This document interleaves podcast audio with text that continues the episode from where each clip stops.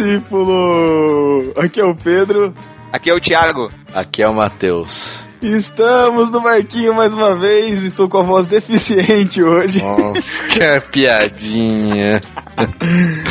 Para falar. Ele tá, ataca... ele tá atacado tá, hoje, Tá demais. Depois que perdeu o Mac, ele se libertou. Estou deficiente de várias coisas, velho.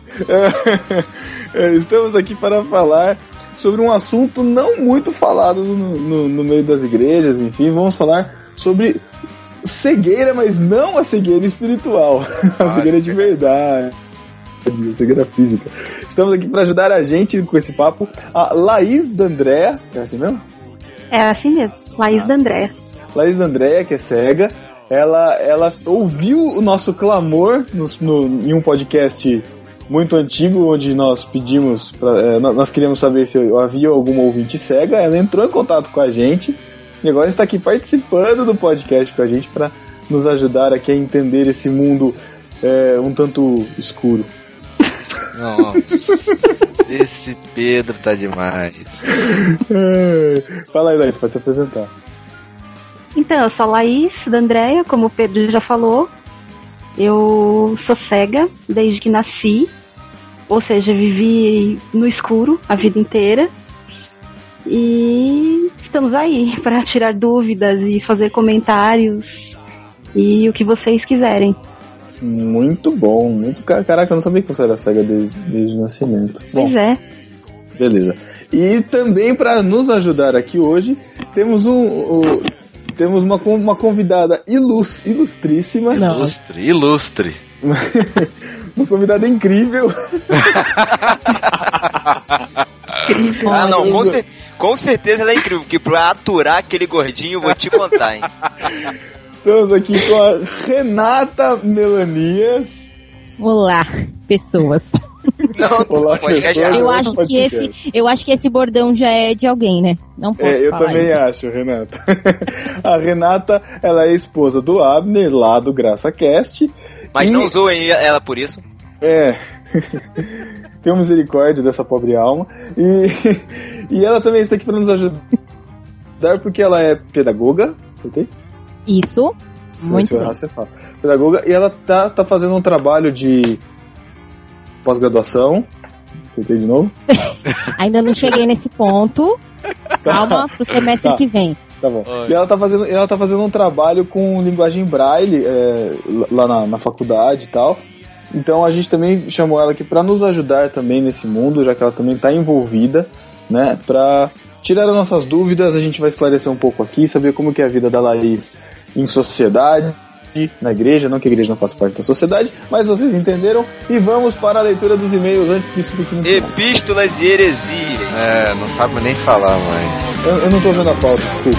Nossa, a pauta pra Seja apenas som. Fala, discípulo. Vá para 24 minutos e 10 segundos se não quiser ouvir as epístolas. É muito difícil. Epístola. Epístola. As epístolas. Epístola. Epístola. Estamos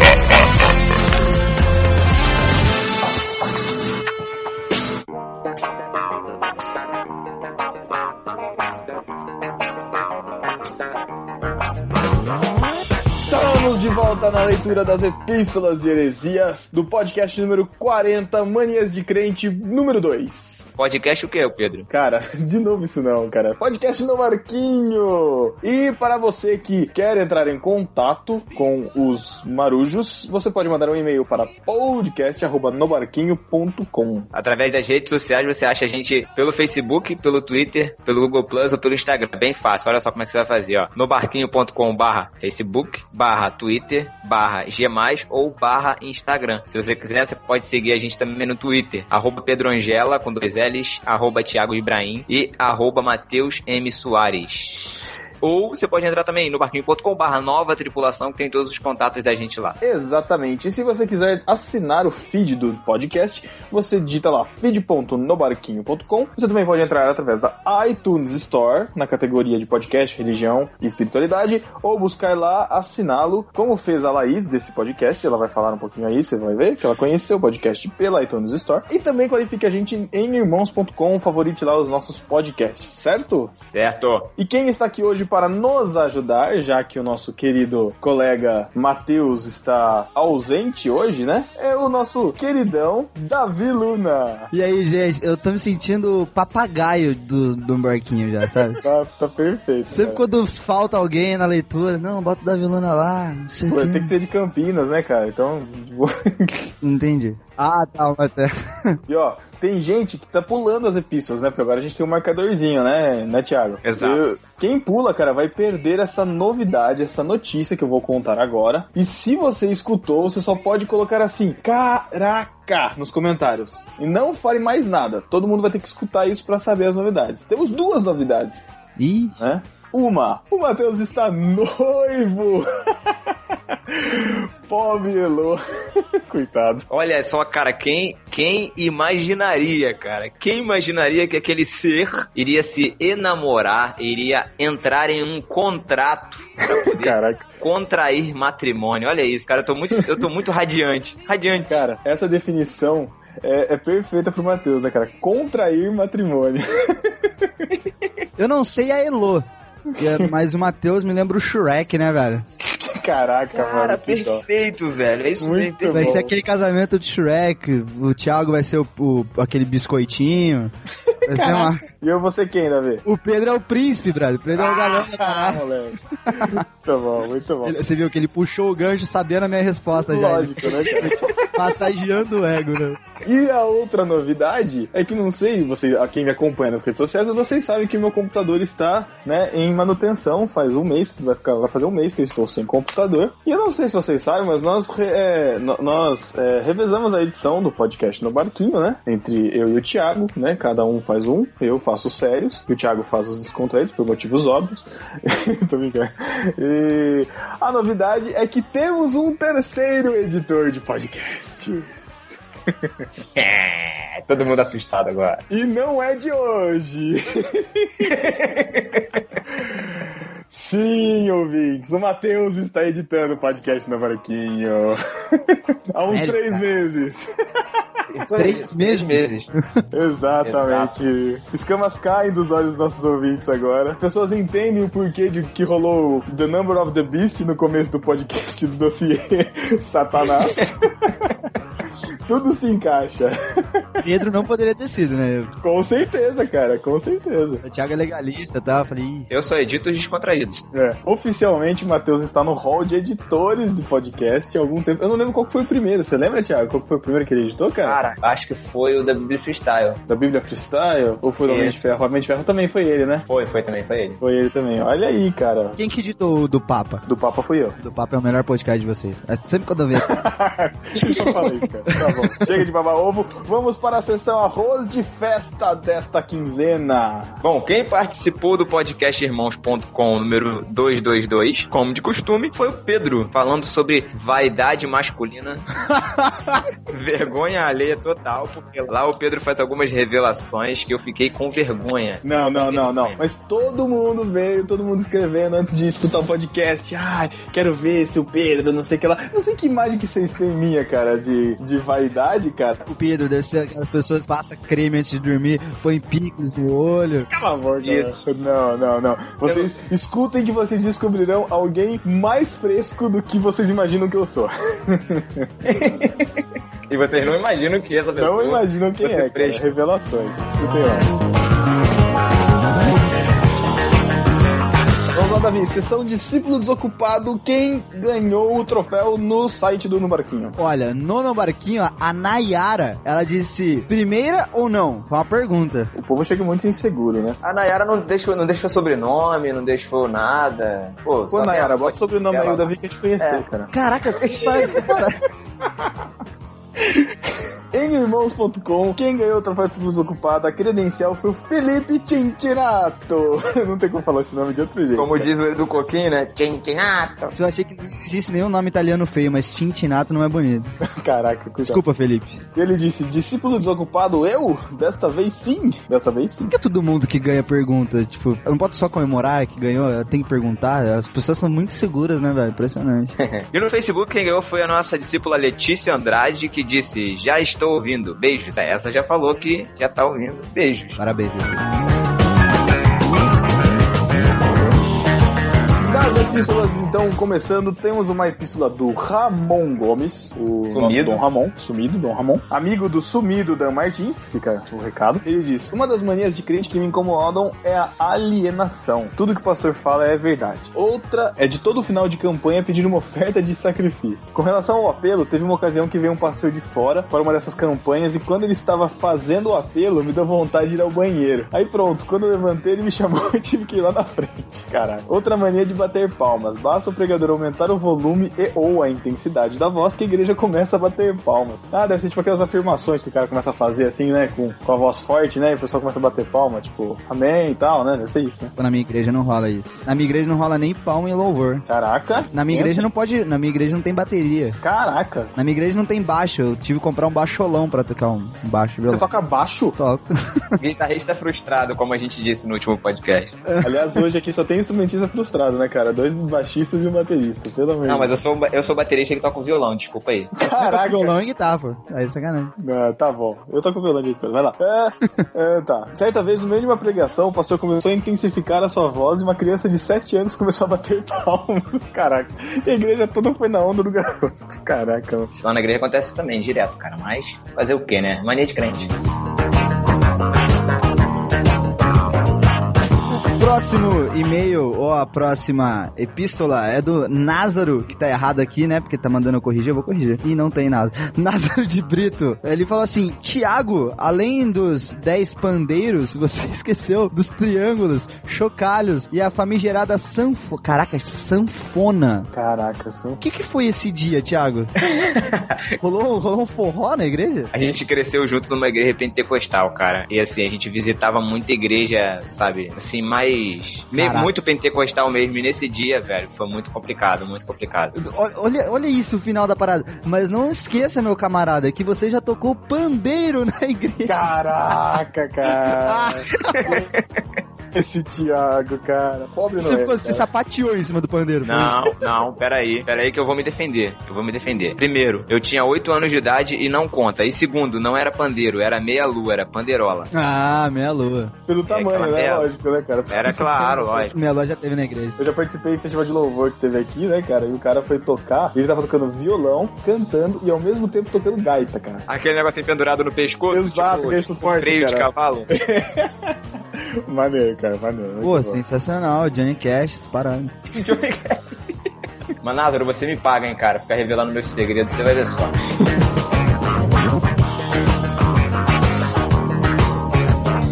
Próxima epístola que a gente recebeu do Matador de Galinhas, que ninguém sabe o verdadeiro nome. Estamos querendo que ele se revele, vamos aguardar. Aí ele fala: falando, falando em manias de apresentar visitantes, aqui no meu bairro em Joinville tinha uma igreja penteca que o pastor tinha mania de apresentar os visitantes pedindo pra ficar de pé. Não. O problema é que a igreja separava os homens das mulheres. Os bancos do lado de- da, direito da igreja eram para os homens e o da esquerda era para as mulheres. Aí o pastor sempre dizia: Na ala feminina temos algum visitante? E sempre levantavam homens desavisados com cara de constrangimento. Caraca, mano. Isso aí é trollagem, cara. Pô, o cara pediu, né? Pô, o pastor pediu, sacanagem. Cara, e, putz, essa parada me irrita demais. Quando a gente vai lá na igreja, no culto dos jovens, aí fala assim, ah, tá algum visitante? Aí, todo, aí fala, o preletor fala assim, não, agora vamos, vamos, levanta do seu lugar, então vamos cumprimentar os visitantes. Nossa, que saco. Nem os visitantes querem isso, nem a gente quer. Ninguém quer, ninguém quer fazer isso, sabe? Nossa, desconfortável. Teve um comentário, eu não, eu não lembro quem foi agora, mas eu quero mencionar, porque eu coloquei as minhas frustrações de projetor de slides, né, no, no podcast. Teve um cara lá que tava, se, se identificou, falou que ele era. Eu não lembro quem que é, falou do, da mesa de som, né? Sempre chega o pastor de fora, e aí bate o microfone assim, fala pro cara da mesa som, ó, tá muito baixo, ajeita aí, põe mais grave e tal, não sei o que lá, né? E o cara falou assim que quando acontece isso com ele, ele não mexe em nada, ele só finge que mexe e fala, aponta pro cara que tá tudo bem, e o cara falou, agora tá melhor. Agora tá melhor. Querendo se mostrar, né? De Deus.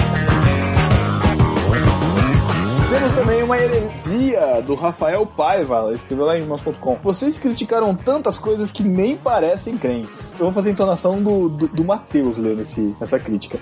Vocês criticaram tantas coisas que nem parecem crentes. Já ouviram aquela frase? Achou ruim? Cai fora. É o livre-arbítrio. Se não gostou, procura outra igreja. Ou então fica sem congregar mesmo. Muitas dessas coisas fazem parte do cristianismo, como celebrar a Santa Ceia, que foi o próprio Cristo que nos ensinou, e repetimos o ato dele. Total coisa de crente. Todos os grupos culturais têm suas estranhices e peculiaridades. Eu também estranho algumas coisas, mas como o ser humano é criativo, sempre surgirão coisas novas. Foi irritado, Rafael, cara. É, cara. E engraçado que eu fui procurar um outro comentário, eu achei um outro comentário dele aqui em irmãos.com, que ele mesmo fala que se irrita quando as pessoas falam fala a Deus quando o pastor tá pregando. Ah lá, ah lá. É. Olha o- hipócrita. Aí, ó, Rafael falou mal da gente, mas embaixo falou o que, que não gosta. Não, mas não, não- Primeiro que acho que livre-arbítrio não é bem isso, né? Mas tudo bem. É, mas de qualquer forma. É... Caraca. Mas de qualquer forma, cara, meu, é, são as nossas realidades, cara. Às vezes a gente tem, que- tem que desabafar com alguém, cara. Tanta gente comentou falando que passa por isso, cara, e não pode con- conversar com ninguém, cara. Pô, aproveita, você não desabafou, não fica assim, não. A gente ama a nossa igreja, cara. Fala o seguinte, abre o YouTube, digita aí 832. Vai gostar bem mais, parado. Conforto nisso.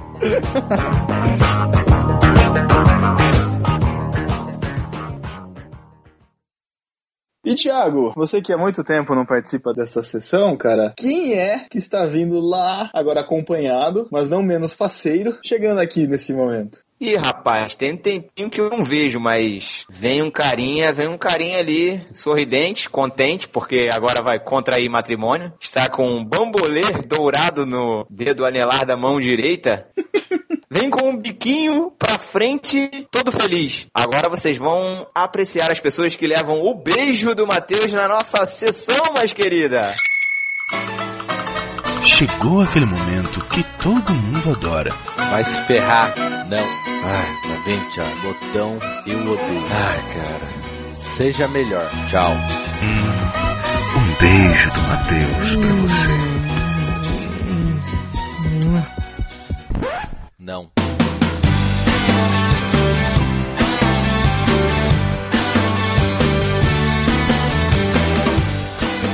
Matheus, pra Nayara. Um beijo, Matheus, pro Felipe Cincinato, o que ouviu Seja Melhor da própria Nayara. Um beijo, Matheus, pro Ian Felipe, que tá fazendo a maratona do podcast no Barquinhos. Então, Ian, manda um e-mail pra gente quando você terminar. E quem terminou também manda um e-mail pra gente poder lembrar aqui na, na sessão Epístolas Heresias. Exatamente. Um beijo, Matheus, pro Lourival Neves Gonçalves. Um beijo Matheus pro Názaro, o pandeiro de Brito. pro nosso vitrinista, Daniel Sass. Pra nossa colunista Jaque Lima, que tá toda feliz e faceira com o namorado de volta. Ah, nossa. E só pra explicar, Pedro, sobre o Jack Silva, na verdade é Jack Silva, né? O Lucas deixou, fez uma correção lá nos comentários. Ah, pode crer. Pro nosso rei Arthur de Camargo, Pra Agnes Cotian, existe a chance de eu ter errado o nome aí, mas tá bom, É. vamos lá. Um beijo pro Abner Melanias, que ficou boladinho por estar na geladeira do no parquinho. Ali. Beijo, gordinho. um beijo pra Mariana Santana, que é ouvinte de vocês da Nova Vida. Caraca, do, ca, do Candomblé, não. Colu Bandê, é isso? É Isso, Colubandê é um bairro aqui em São Gonçalo, cara, próximo da minha casa. Eu fiz uma brincadeira no último podcast perguntando se tinha algum discípulo, ela mandou lá um comentário pra gente. Olha aí. O Matheus também foi identificado no trabalho da, da igreja dele lá por um ouvinte. Olha que cara, legal. Que Olha não que é da igreja dele, cara. É isso. Ela viu um cara sentado no canto boladão, mal-humorado, falou: só pode ser o Matheus. É, pode crer. Um cara verde com um saiote e duas anteninhas no lugar da orelha. o Shrek. É, é. Um beijo do Matheus pro Ramon Gomes, o nosso Beijo. Dom Ramon. Um beijo, Matheus, para o desconhecido matador de galinhas. Um beijo do Matheus pra Fernanda Lima, que disse que as piadas do Thiago são as, a- as piores, mas ele é o melhor do Nobarquê. Olha, toma, toma aí. Thiago que toma é essa. comprometido, né, inclusive. Toma, não foi nesse sentido, para com isso. Olha só, são muito maldosos. cara. Mas a Fernanda é... Vai, vai, deixa quieto, corta isso aí. É, corta Davi, vai. Davi. Vai, Davi. Corta isso aí. É, eu quero avisar que o Davi não é, não é comprometido. Olha aí, ó. Vai, vai, tá cortou tudo.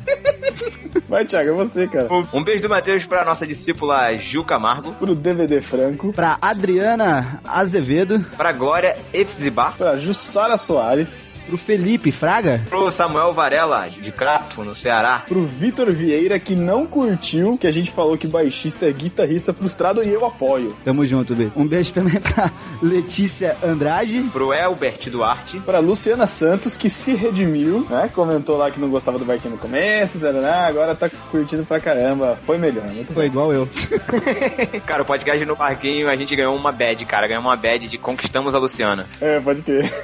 É, cara, no início do podcast ela, ela odiava a gente, cara. Mandava comentário boladão pra gente. Vocês converteram a Luciana, é isso também. Exatamente, olha Deus, amém. ah, um beijo também então pra Laís Cari, ou Cari, não sei. Para o Andrei Frank, ou Franqui, não sei. Fala esse nome agora, Pedro. Um beijo pra Paulo e pro Arthur Rogério Martins. Não, não, não, não, não, não. Tá errado, tá errado, sério. Tem que falar do jeito que tá escrito, na moral. Um beijo do Matheus pra Paulo Arthur Rogério Martins. Um beijo do Matheus pra Carla Gomes. Pro Thiago da Juliana.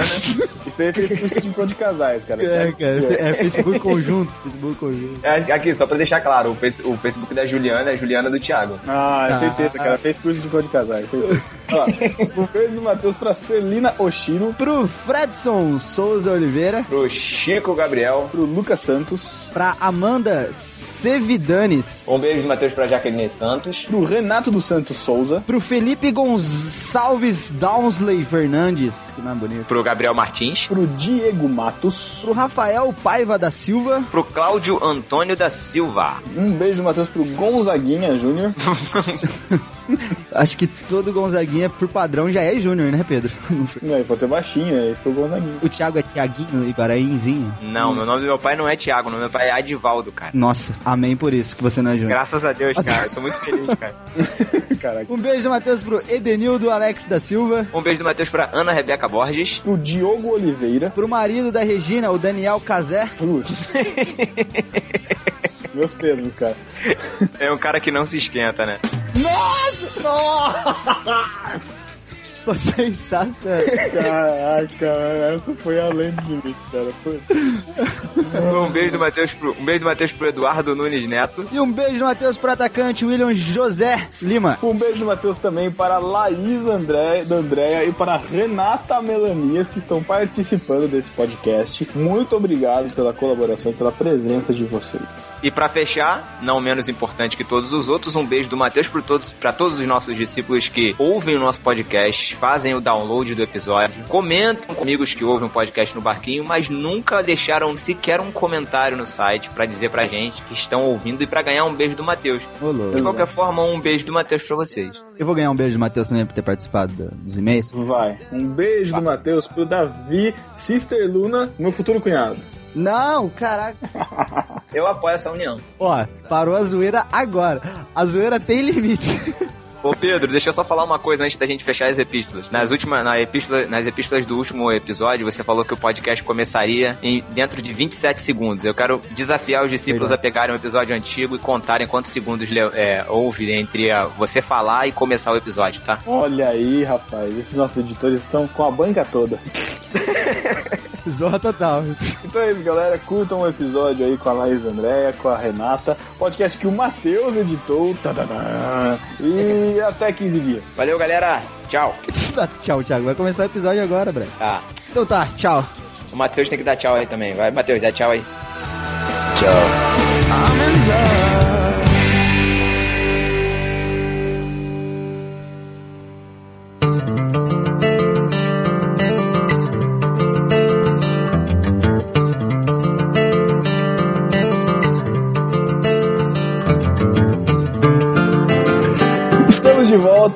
Então vamos agora conversar com a Laís, conversar com a Renata, é, ver aqui o que, que a gente pode é, discutir. Vamos, vamos deixar a conversas claras agora.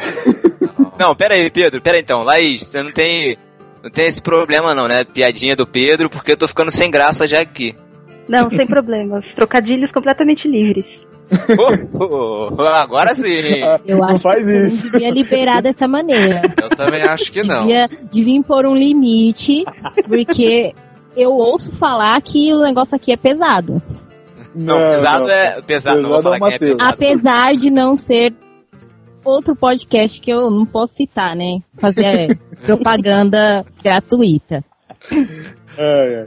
Ô, ô, Laís, primeiro conta pra gente, né? É, você é cega desde a infância.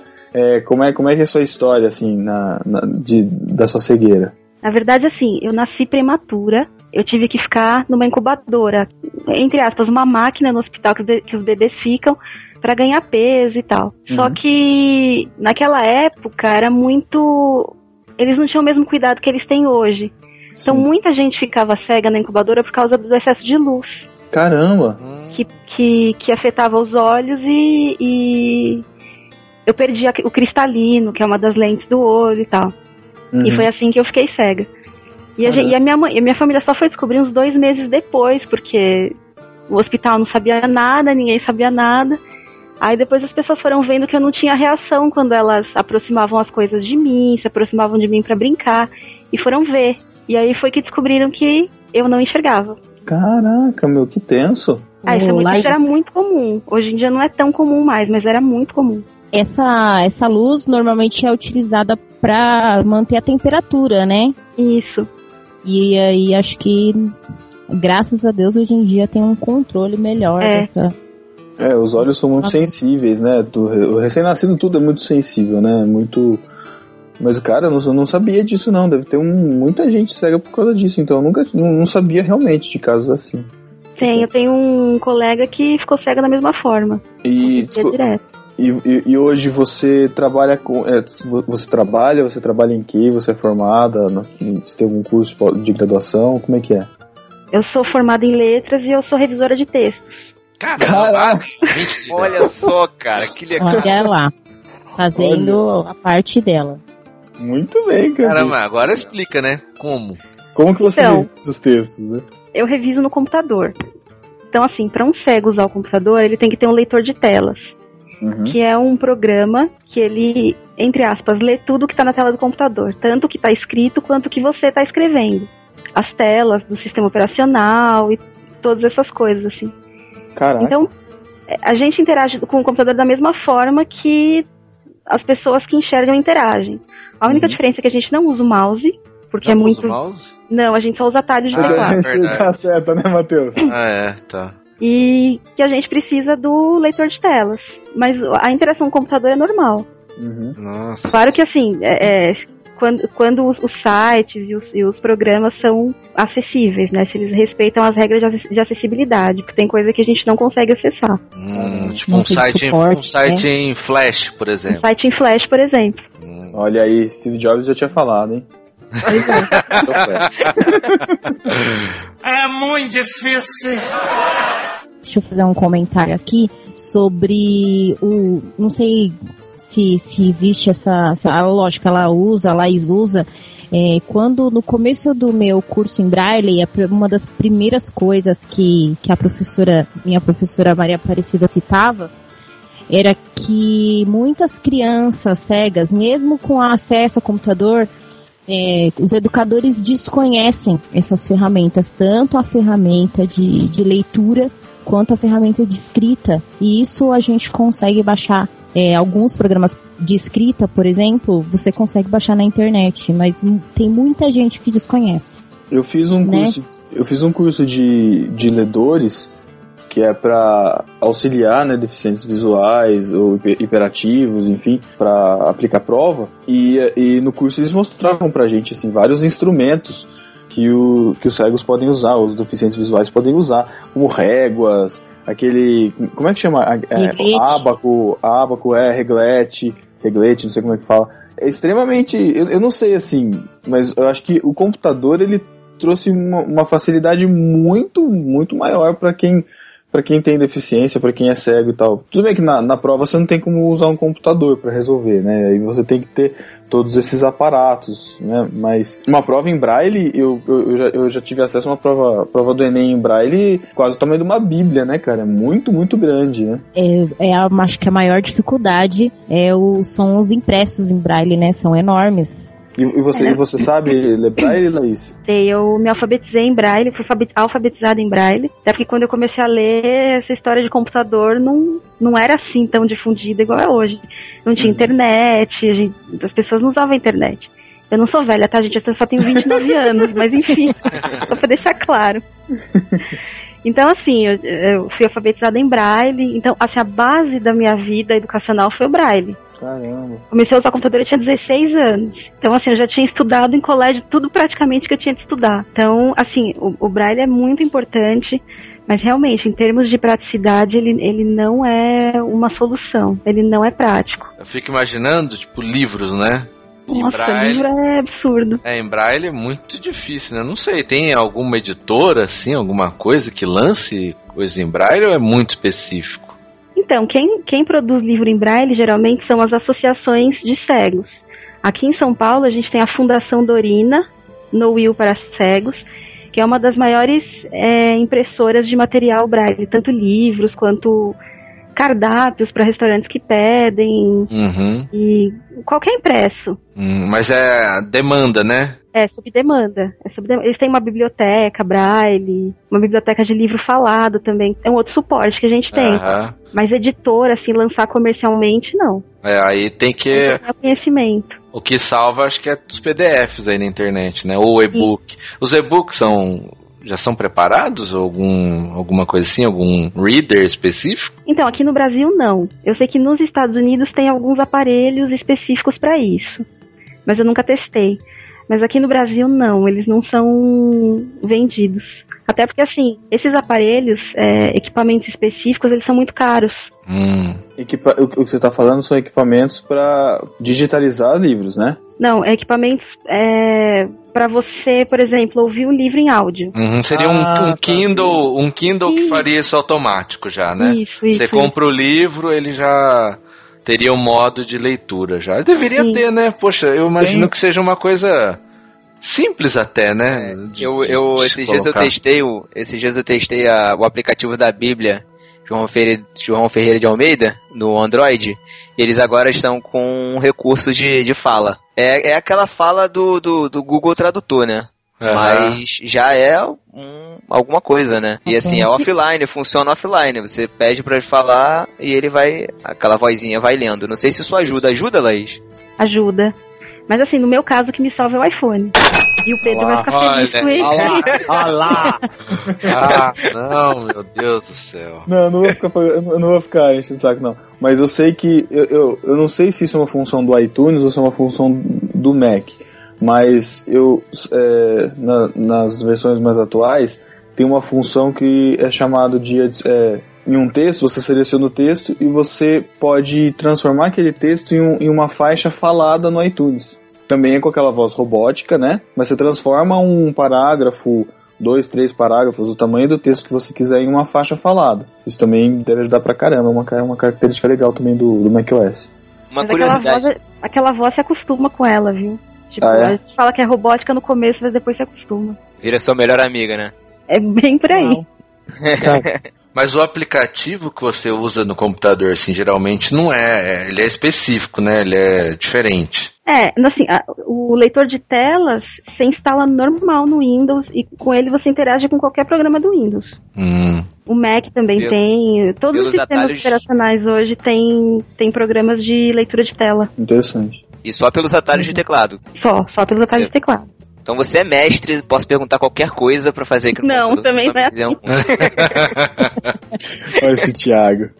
Mais ou menos.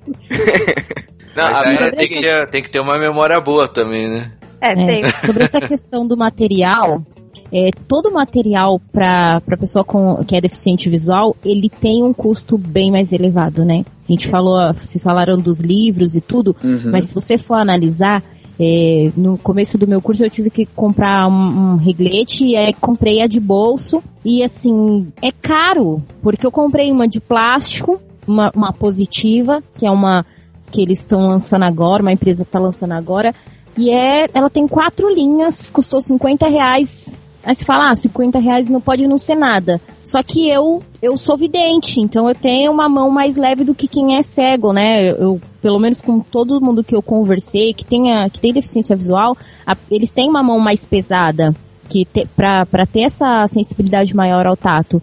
Uhum. Não é um negócio resistente. É, Não é só, mesmo.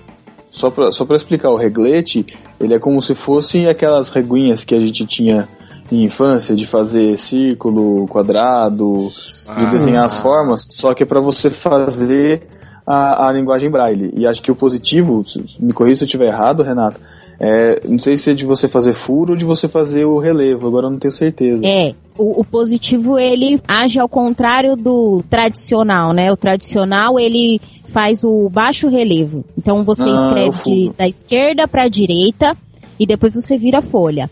A Uhum. positiva que é a que eu uso, não. Você já escreve da direita para a esquerda e a punção, em vez de ter uma pontinha, ela é côncava e ela encaixa na, na reglete. Hum, é.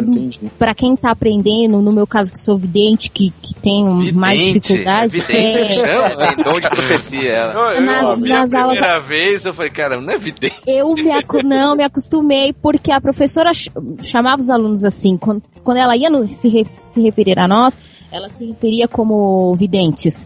Vocês que são videntes, que é diferente. É, ela. E aí eu me acostumei a me referir a mim dessa maneira. Mãe Então foi Renata, muito mais mãe fácil. Renata do Tatuapé. Ai, que horror! E é, ah, foi muito mais fácil para aprender. É, na minha sala tinha gente que tinha a reglete tradicional e foi um processo muito mais complicado aprender na tradicional do que aprender na positiva. Mas é um material frágil, não, não é um material que você compra e dura para sempre. Se você vai comprar um para durar um, um certo tempo, tem que ser aquelas de madeira com ou de ferro e aí custa 200, dependendo do lugar onde você vai comprar, onde vai, vai, vai entregar 300 reais. Fora- A gente fez uma pesquisa e foi era era complicado.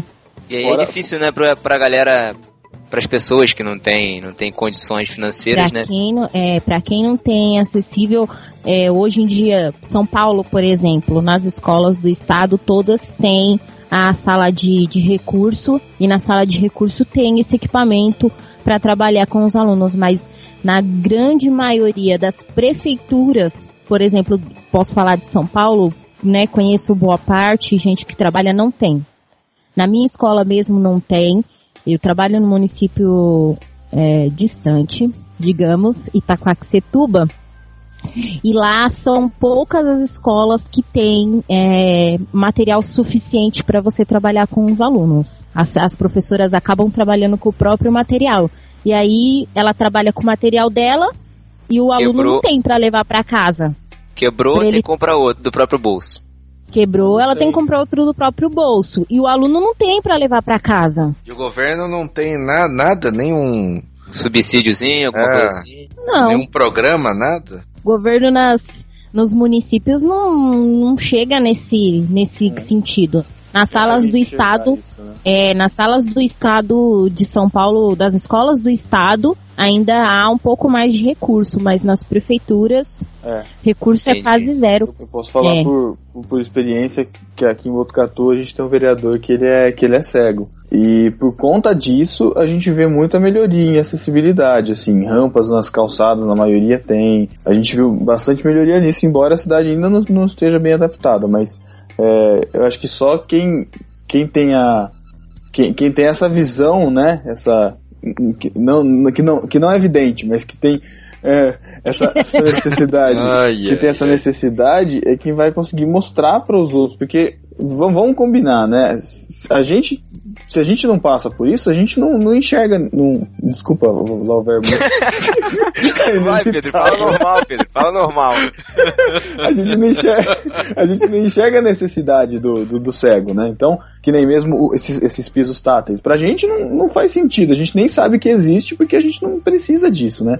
É muito difícil. Você estudou em escola normal, assim, normal que eu digo é. Todos os seus amigos de, de sala eram, eram videntes? Ou você estudou em Que vidente, rapaz. Harry Potter, né, cara? Isso- Estudou com a mãe de nada. ou, ou foi, ou foi escola mesmo é, especial, não sei como é que fala. Não, eu estudei em escola de videntes a vida inteira. Ah, E a única coisa foi que eu, é, quando eu fui alfabetizada, eu fui para uma sala de recurso, igual a Renata falou. E eu tinha uma professora que também era cega. E ela que me ensinou o braille. Olha aí, então é, é falso aquele negócio do cego guiando o cego. Tá certo. Você tá Você falando que sempre, pe- Eu sempre penso nisso e é, e, e é relativo isso aí, viu? É, então, olha só. relativo. Caraca. Ó, Jesus tava, Jesus tava falando da cegueira espiritual, hein? É, tá bom, Thiago. Obrigado por explicar, viu? Você aprendeu com quem? Com Nicodemos isso, né? Fala Mas, mas a sua professora, então, Laís, ela era cega e ela que te ensinou? ela, ela me ensinou braille. E aí depois eu fui estudar numa escola normal. E, e aí eu tive que me virar nos 30, porque não tinha nada, assim, nada de, de, de material de apoio, nada. Então, assim, é- era, era punk, porque tudo que o professor falava eu tinha que anotar Desculpa a pergunta, como é que você anotava? em braille. Ah, você vai. Uau! Caramba, mas em é. braille. Nossa, como? É- Peraí, peraí, peraí. Agilidade mil, né? Tem que ser rápida, tem que ser Dá licença, dá licença, dá licença. Você, discípulo aí, novinho, de 15, 16 anos, que reclama, fica reclamando, não passa de ano, você não, não estuda, tá aí o exemplo aí da Laís, se superando aí. Olha Seja aí. melhor. É. Seja melhor. melhor. Ela foi melhor. Caramba, é muito rápido, porque assim, eu não consigo escrever normal e acompanhar as pessoas. tá? Eu abandonei a escrita por causa disso. Pensei que você vai falar que ele abandonou a escola, cara. Não deve ter faltado muito, não. Que não faltou muito. Agora, Laís, deixa eu te, falando em braille, deixa eu te fazer uma pergunta. Aprender japonês em braille é fácil? Não sei. Eu já me perguntei várias vezes também. Caraca, mano. De medo de saber a resposta. Ninguém. Aí vocês, vocês pegaram a referência, né? Por favor. Não. Ah, tá tocando a música. Tá tocando a música aí no fundo aí, pra vocês entenderem, vai. Mais fácil aprender japonês em braille. Não sei o que. Djavan, se. Não, não veio. Mesmo assim. Tá bom, Vamos. Djavan. ah. Pergunta pro Abner que ele vai saber. Eu não. É. Aproveitar a piadinha do Thiago, a linguagem Braille ela é uma linguagem universal, Laís. É, sim, existem. A Renata vai poder falar um pouco também sobre isso, acho. Existem dois tipos de braille, grade 1 e grade 2. Uhum. Eu não me lembro agora qual que é a ordem dos dois. Tem um que você escreve por extenso, letra por letra, cada símbolo braille equivale a uma letra. Uhum. E tem um outro que com um símbolo só você consegue fazer mais de uma letra. Então você Entendi. economiza um pouco, de, um pouco mais de espaço no Certo. papel. Mais rápido É. também. É mais rápido também. Ah, então era assim que você Mas- conseguia anotar a aula, né? Isso, era assim que eu conseguia anotar a aula. Ah. E aí, se você escrever, escrever um texto, tudo bem, que é em outra língua, mas assim, os símbolos, ou pelo menos as letras, elas vão ser as mesmas em qualquer Sim. lugar do mundo. Vão ser as mesmas. Pô, legal. É porque eu falo isso porque eu sei que a, a linguagem de Libras, né? Linguagem de Libras é até redundante falar, né? Mas o, o Libras, que é a linguagem brasileira de surdos, ela é brasileira, né? Então, o- o- é, a mesma língua, é, os mesmos gestos, né? As mesmas as mesmas expressões, elas não, não, não são universais, né? Nos Estados Unidos te- são outras expressões. É. Só pra te corrigir, É que, assim- Pedro, é linguagem brasileira de sinais, tá? Uma Ah, desculpa. Foi mal. É que, a, na- é como, como o próprio nome já, já diz, a Libras é uma língua. Isso. E difere de cada de país para país. O Braille, ele é um código. Então, Hum. por isso permite é, esse tipo de associação em cada o mesmo código, porque é a mesma palavra. A então, mesma letra A em que- português é a mesma letra A em inglês, né? Isso. É, é, por exemplo, casa é casa, não importa se você vai falar em português ou em inglês, entendeu? Por isso que permite, permite esse, essa abrangência, porque é um código. Mas se alguém pegar, por exemplo, um cara, um cego americano, lá, o Ray Charles, não, ele morreu, né? Sei lá. Steve Wonder, ele pegar o código que a Laís escreveu, ele entende a mesma coisa ou não? Muitas coisas ele vai entender. É. Poucas Não palavras entende, diferem. O braille, na verdade, ele é um alfabeto, né? Então, assim, Isso. o mesmo alfabeto que, que vocês, no caso, usam, os caras da Argentina, dos Estados Unidos, do Canadá, Isso. todos vão usar o mesmo, usam o mesmo Ah. alfabeto. Ah, então, então, ele Então, não vai entender, porque assim, vai a ser. A dúvida, Não, do ele vai ler. a Ele dúvida do Matheus, a, vai ler. a dúvida do Matheus é o seguinte, quando, quando o Ray Charles for escrever pro Geraldo Magela, ele, Nossa, Nossa, psicografia. né? ele vai escrever, ele vai escrever casa, só que ele não vai escrever C-A-S-A, ele vai escrever H-O-U-S-E, entendeu? House. Não, House. House, enfim, né? Essa é a dúvida dele. Você, quando você lê, você vai ler house ou você vai ler casa no sentido de casa? E- Essa é a vai dúvida. ler house. Ah, entendeu. Aí você tem que você saber, precisa então. saber, você vai precisar traduzir. Exatamente. Ah, sim, não, tá tudo bem. É muito difícil. É, Eu, eu, cara, eu tô assim, tô. Minha cabeça tá explodindo, cara. No- Escamas, escamas se, ca- se, se ca- caem nos seus olhos agora. Caramba. Bacana. Não, e depois que você, se você um dia tiver a possibilidade de fazer uma aula, aí você pira. A minha primeira aula de braille, é, a professora entrou na sala e ela tem, a minha professora tem acho que 15% da visão. Ela, tem, vi- ela tem baixa visão e de uma vista, da outra é praticamente nula. E ela começa contar a história dela, no caso, e a história do, de- do cego no geral, porque muitas histórias se identificam, você fica maluco, maluco. Brincava com ela na última aula que eu tive, porque logo no começo da, do curso, eu fui uma, fui uma das alunas, olha, vou dar um exemplo. Fui uma das alunas que, que disse assim, ah, mas vou ter que comprar uma reglete para fazer o curso e depois eu nunca mais vou usar e, enfim. E ela tem audição mil, né? E eu conversava com as amigas no fundo da sala e ela lá na frente, e ela não se manifestou. E aí na última aula ela pegou, eu entreguei meu exercício e ela falou assim pra mim: "Ah, e eu tinha comentado que eu iria vender a minha reglete pra uma outra turma que ia começar. Ia procurar alguém da outra turma e eu ia vender, que eu não ia ficar Aí na última aula, quando eu entreguei minha atividade, e o pessoal fala, ah, Renata é CDF, faz tudo rapidinho. Aí ela falou assim pra mim, você vai vender a sua reglete? Aí eu Olha olhei pra ela, aí falei pra ela, por quê? Ela falou, não, porque na primeira aula você tava reclamando, disse que ia vender. Aí eu, professora, não, porque eu já me afeiçoei, a minha reglete virou minha reglete de, estima- de estimação, não vou mais me desfazer dela. Olha, Aí ela deu risada. E é, é cômico, assim, né? Lógico, mas é muito. Depois que você começa. Eu acho que eu não conheci de todo mundo que fez o curso comigo, de outras turmas. Não, ninguém teve um, um depoimento assim negativo. Todo mundo começou a fazer e, tipo, pirou. É muito legal. Muito, muito, Pô, muito maneiro. legal. Bacana. eu- Deixa eu, eu nisso daí, deixa eu até perguntar uma coisa, assim, que eu tenho dúvida, assim, não sei se é idiota, mas. É. É verdade, então, o esquema do demo- demolidor?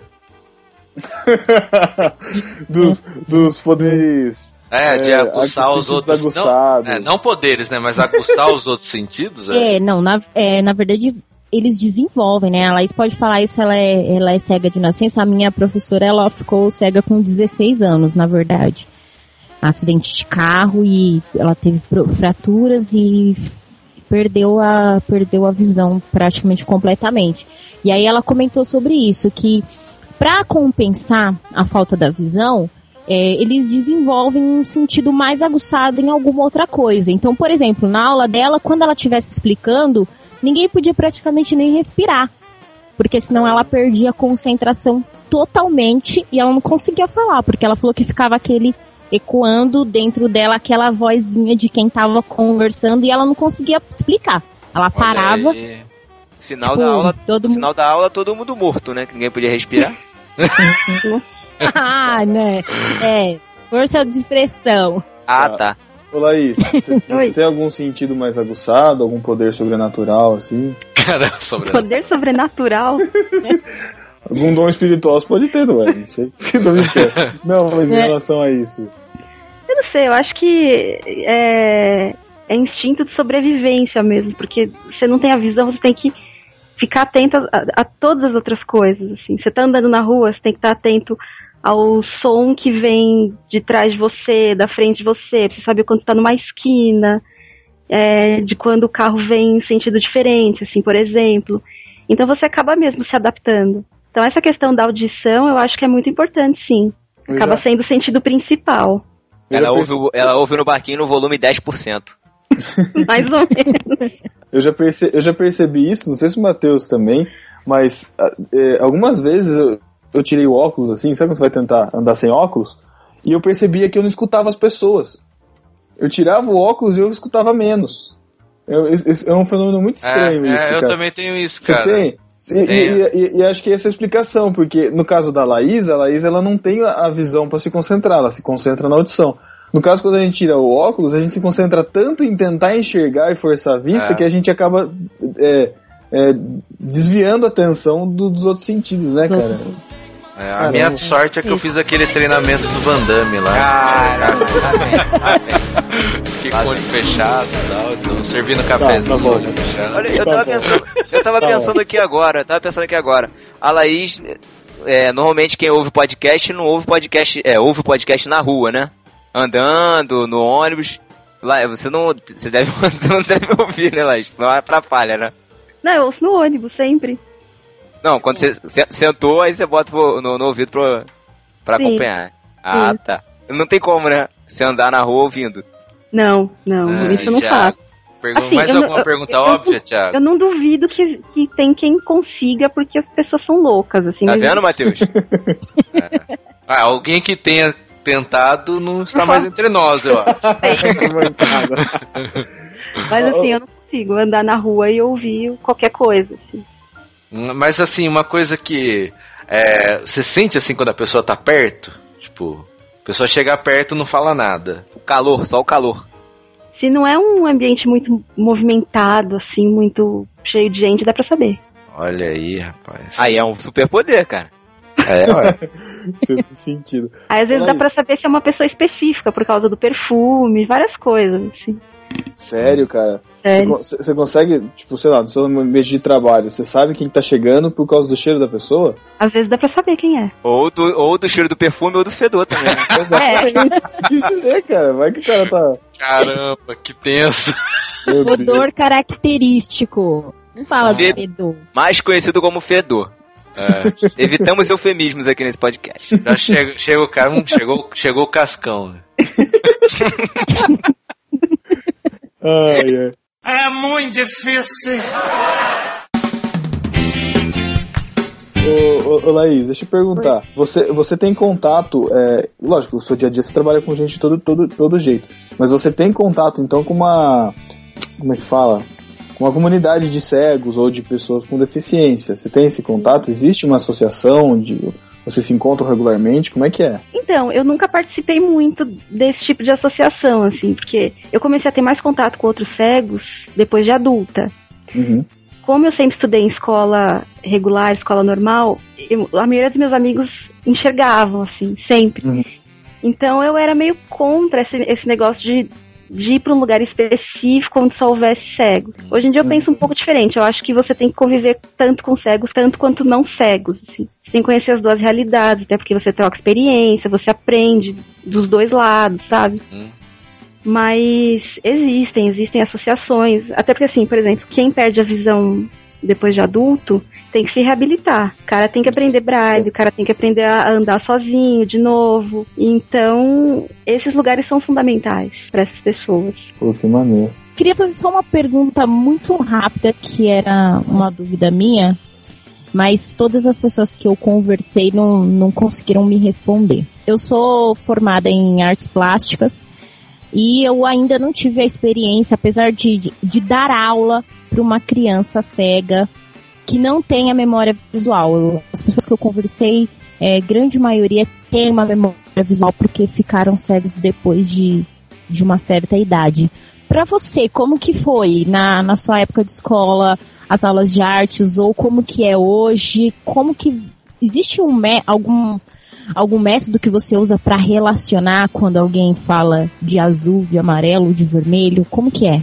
Então, quando eu era criança, eu via um pouco de vultos, claridade, e eu conseguia diferenciar algumas cores. Então, assim, eu tenho um pouco de memória do que é amarelo, do que é azul, do que é preto, do que é vermelho. Então, até eu não tenho mais isso hoje, não tenho mais resíduo nenhum de, de visão.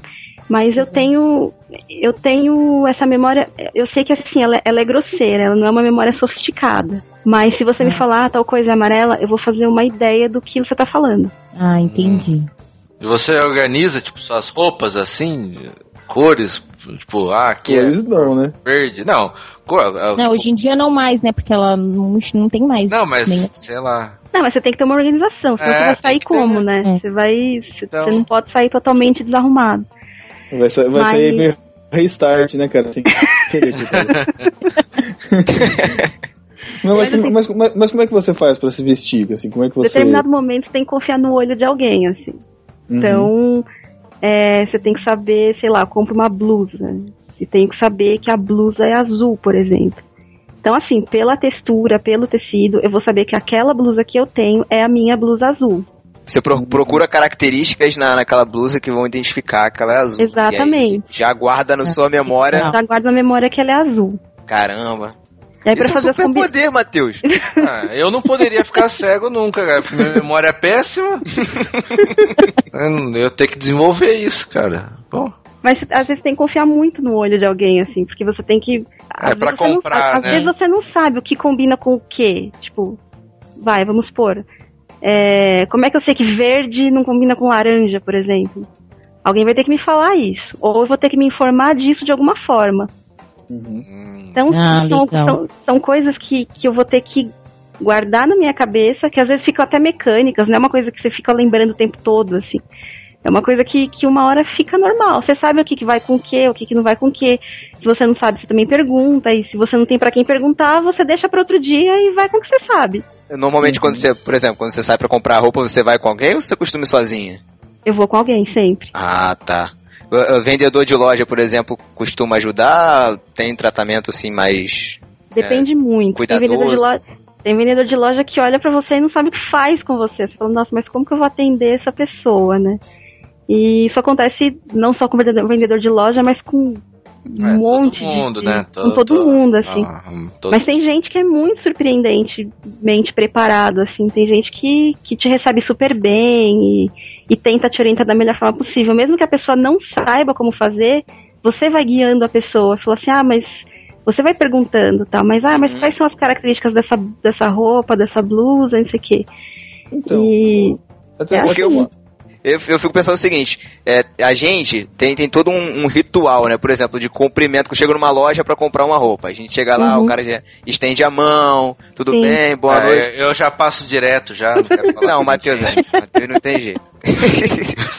É, a pessoa estende a mão, aperta a sua mão, tá? Eu fico imaginando como o vendedor, quando encara uma pessoa cega, ele fica sem jeito por causa da, da falta de preparo que ele tem Ah, pra aquilo. Isso daí, como é, como é que cumprimenta assim? Como é que você. Porque é tenso você chegar na frente, estender a mão, né, cara, e É. ficar no vácuo. É, pra Ou no gente é normal. mulher, Pra gente é normal porque a um pessoa tá vendo a mão estendida na frente e ela vai, vai apertar a mão. É, A gente qual- fica meio sem jeito. Qual, é, o- qual é o protocolo social de cumprimento? muito bom. colo social de cumprimento. É, bom, eu tô lá no meu canto, não tô vendo nenhum de vocês. Aí vocês vão chegar pra me cumprimentar, vocês vão ter que chegar e falar oi pra mim, ou alguma coisa que Que chame atenção, que faça chamar é, atenção. que chame atenção. Uhum. Se você for meu amigo de longa data, ou sei lá, eu, eu souber muito bem quem é você, você não vai ter nem, nem precisar se, se apresentar, porque eu vou saber que eh, você é o Pedro, você é o Matheus e etc, entendeu? Uhum. Pela voz. Entendi. Então, Pela voz você me reconheceria. sim, Olha aí. Pô, que maneiro. Cara, isso é muito Mas assim, hein? chegaria assim. Você estende a mão, não, você não, você, você fala com a pessoa. só fala. É, se você Não, quiser não, entender- tipo você, o aperto de mão você. de cego é o fala oi, é isso. É, mas assim, se você falar oi e estende a mão depois, tudo bem. Mas assim, você tem que estender a sua mão de forma que ela toque a minha. Pra eu saber que você tá estendendo a mão. Mas, mas você Agora- estende a mão, faz algum movimento ou não? Você fica, tipo, na sua, assim? Eu fico na minha, eu fico esperando a pessoa, o que a pessoa vai fazer. Porque se eu estendo a mão pra ela, ela não tá com a mão estendida, eu pago um mico, entendeu? Fica no Mas é o que acontece com a maioria de nós quando estende a mão pra vocês. Mas e, por exemplo, a pessoa que gosta, tipo, de abraçar, ou de, ah, vamos aqui, aí pega na mão e começa É, a eu levar odeio você esse pro- tipo de gente, odeio, Ah, odeio. Nossa, é insuportável. Vai. Não, não sei, porque vezes, eu, eu imagino, a, a minha mãe, ela ela é muito engraçada, cara. Às vezes tem uma pessoa que.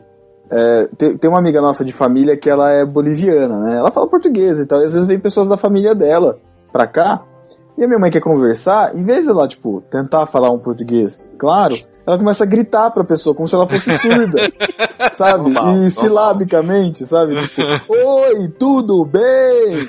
Então, tipo, são- a, a gente não sabe como lidar, entendeu? É, Com- deve ter gente que chega e grita, não grita, não, Laís? O cara Tem, de tem gente que... Pior que tem. Oi, Laís! Não, Laí, Laí, acho que quem conhece não deve gritar, acho que só quem. É lógico, né, Thiago? Não, mas assim, ó, eu, eu acho que as pessoas ficam muito assim, ah, mas o que, que eu devo fazer, como eu devo fazer?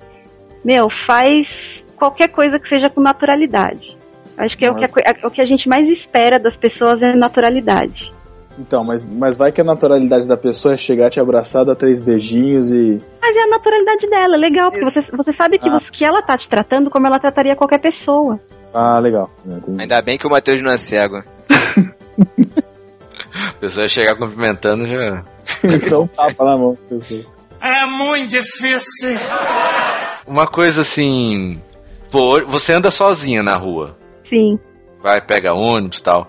Uma coisa que eu vi, por exemplo, lá do Lucas Sadaeli lá, né? Que é conhecido na internet. Teve, teve um Nerdcast, pra quem não conhece, o podcast do Jovem Nerd, o Nerdcast teve um, é, participação de um cego também, o Lucas Radaeli, né?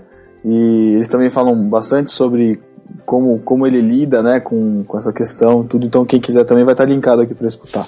Isso. E e- ele falou, ele tem um cão guia. Você já chegou a ver isso? Ele, eu lembro que ele falou que aqui no Brasil é tipo quase inviável, né? Ele Eu É acho, que eu, acho, eu, acho, eu acho que ver ela não viu, Matheus. Mal. É, eu tenho um amigo que tem cão guia.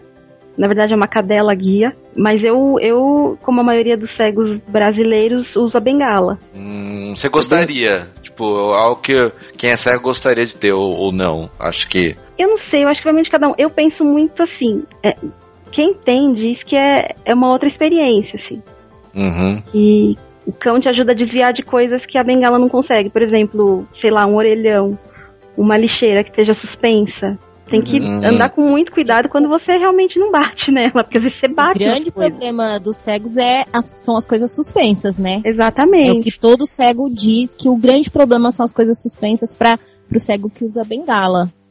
Mas, não é verdade. como né? adivinhar. É, eu acho que a bengala tem as suas vantagens e suas- as suas desvantagens. As desvantagens são essas, da- dos obstáculos suspensos. Mas a vantagem é que, assim, o cão-guia é uma outra vida que você tem que cuidar. Uhum. Então, assim, você tem que ser responsável por você e tem que ser responsável por ele. Tem os horários dele, horário de comer, horário de levar a fazer xixi, horário de. Sabe, não é em qualquer lugar que. Eu não levaria o, o meu cão guia pra qualquer lugar. Assim, um Uhum. show, por exemplo. Eu não levaria o meu cão pra um show. Uhum. É, fica Até porque o complicado. cão guia pode morrer, a bengala não, né? Exatamente, o cão guia Nossa. pode morrer, a bengala não. É, Então eu acho que é muito particular, assim. Não dá pra dizer, ah, todo cego gostaria de ter um cão guia. Hum, Eu, eu não sei se eu gostaria de ter um cão guia. É inegável que tem vantagens. hum. mas Você gosta de sei- bicho? Eu adoro bicho. Tá, é porque eu odeio, então. o que você não odeia? O tá Matheus, o Matheus tá fazendo um teste aqui, né? O que, que ele vai fazer se ele for cego, né? Cara, ele se o já tá Matheus fosse cego, ó, se o Matheus fosse cego, roupa. se o Matheus fosse cego, eu tenho certeza que ele ia rapidinho arrumar um jeito de fazer, usar aquela técnica do sonar, cara. Aquela técnica do Eu ia gritar, ia sair igual gritando na rua esperando ecoar de volta. Ele ia bater com a bengala nas pessoas no meio da Isso! Nossa, Exatamente. excelente! Pra mim, pra mim ele, só, ele, só, ele só tá fazendo uma, uma, uma pesquisa de campo pra poder interpretar um cego na vida real e não ser incomodado por ninguém, ninguém Olha chegar aí. perto dele, começar a dar varetado em todo mundo. né? Mas, Excelente, excelente. Ah. É. Já tive uma palestra com uma professora, uma pedagoga formada aqui, mora no Rio de Janeiro, e ela usa cão guia há mais de 15 anos. Ela fala que é realmente é totalmente diferente de quando ela vivia com bengala. No caso dela, ela teve uma experiência de morte com o primeiro cão guia dela.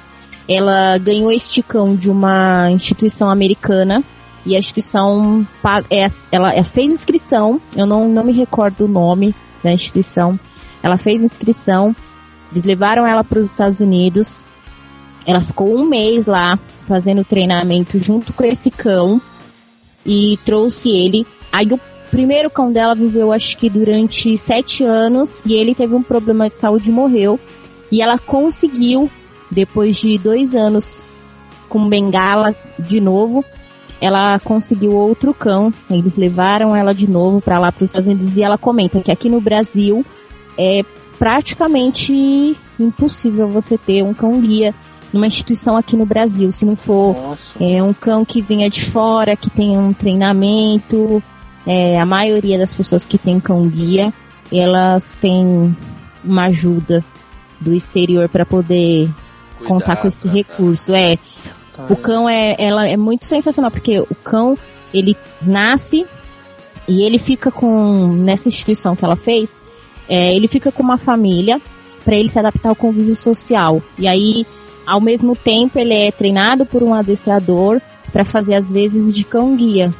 E aí depois a pessoa vai, fica um mês lá para o cão se adaptar com a pessoa, porque também tem isso. Se a pessoa chegar lá e o cão não se adaptar, a pessoa não pode trazer o cão.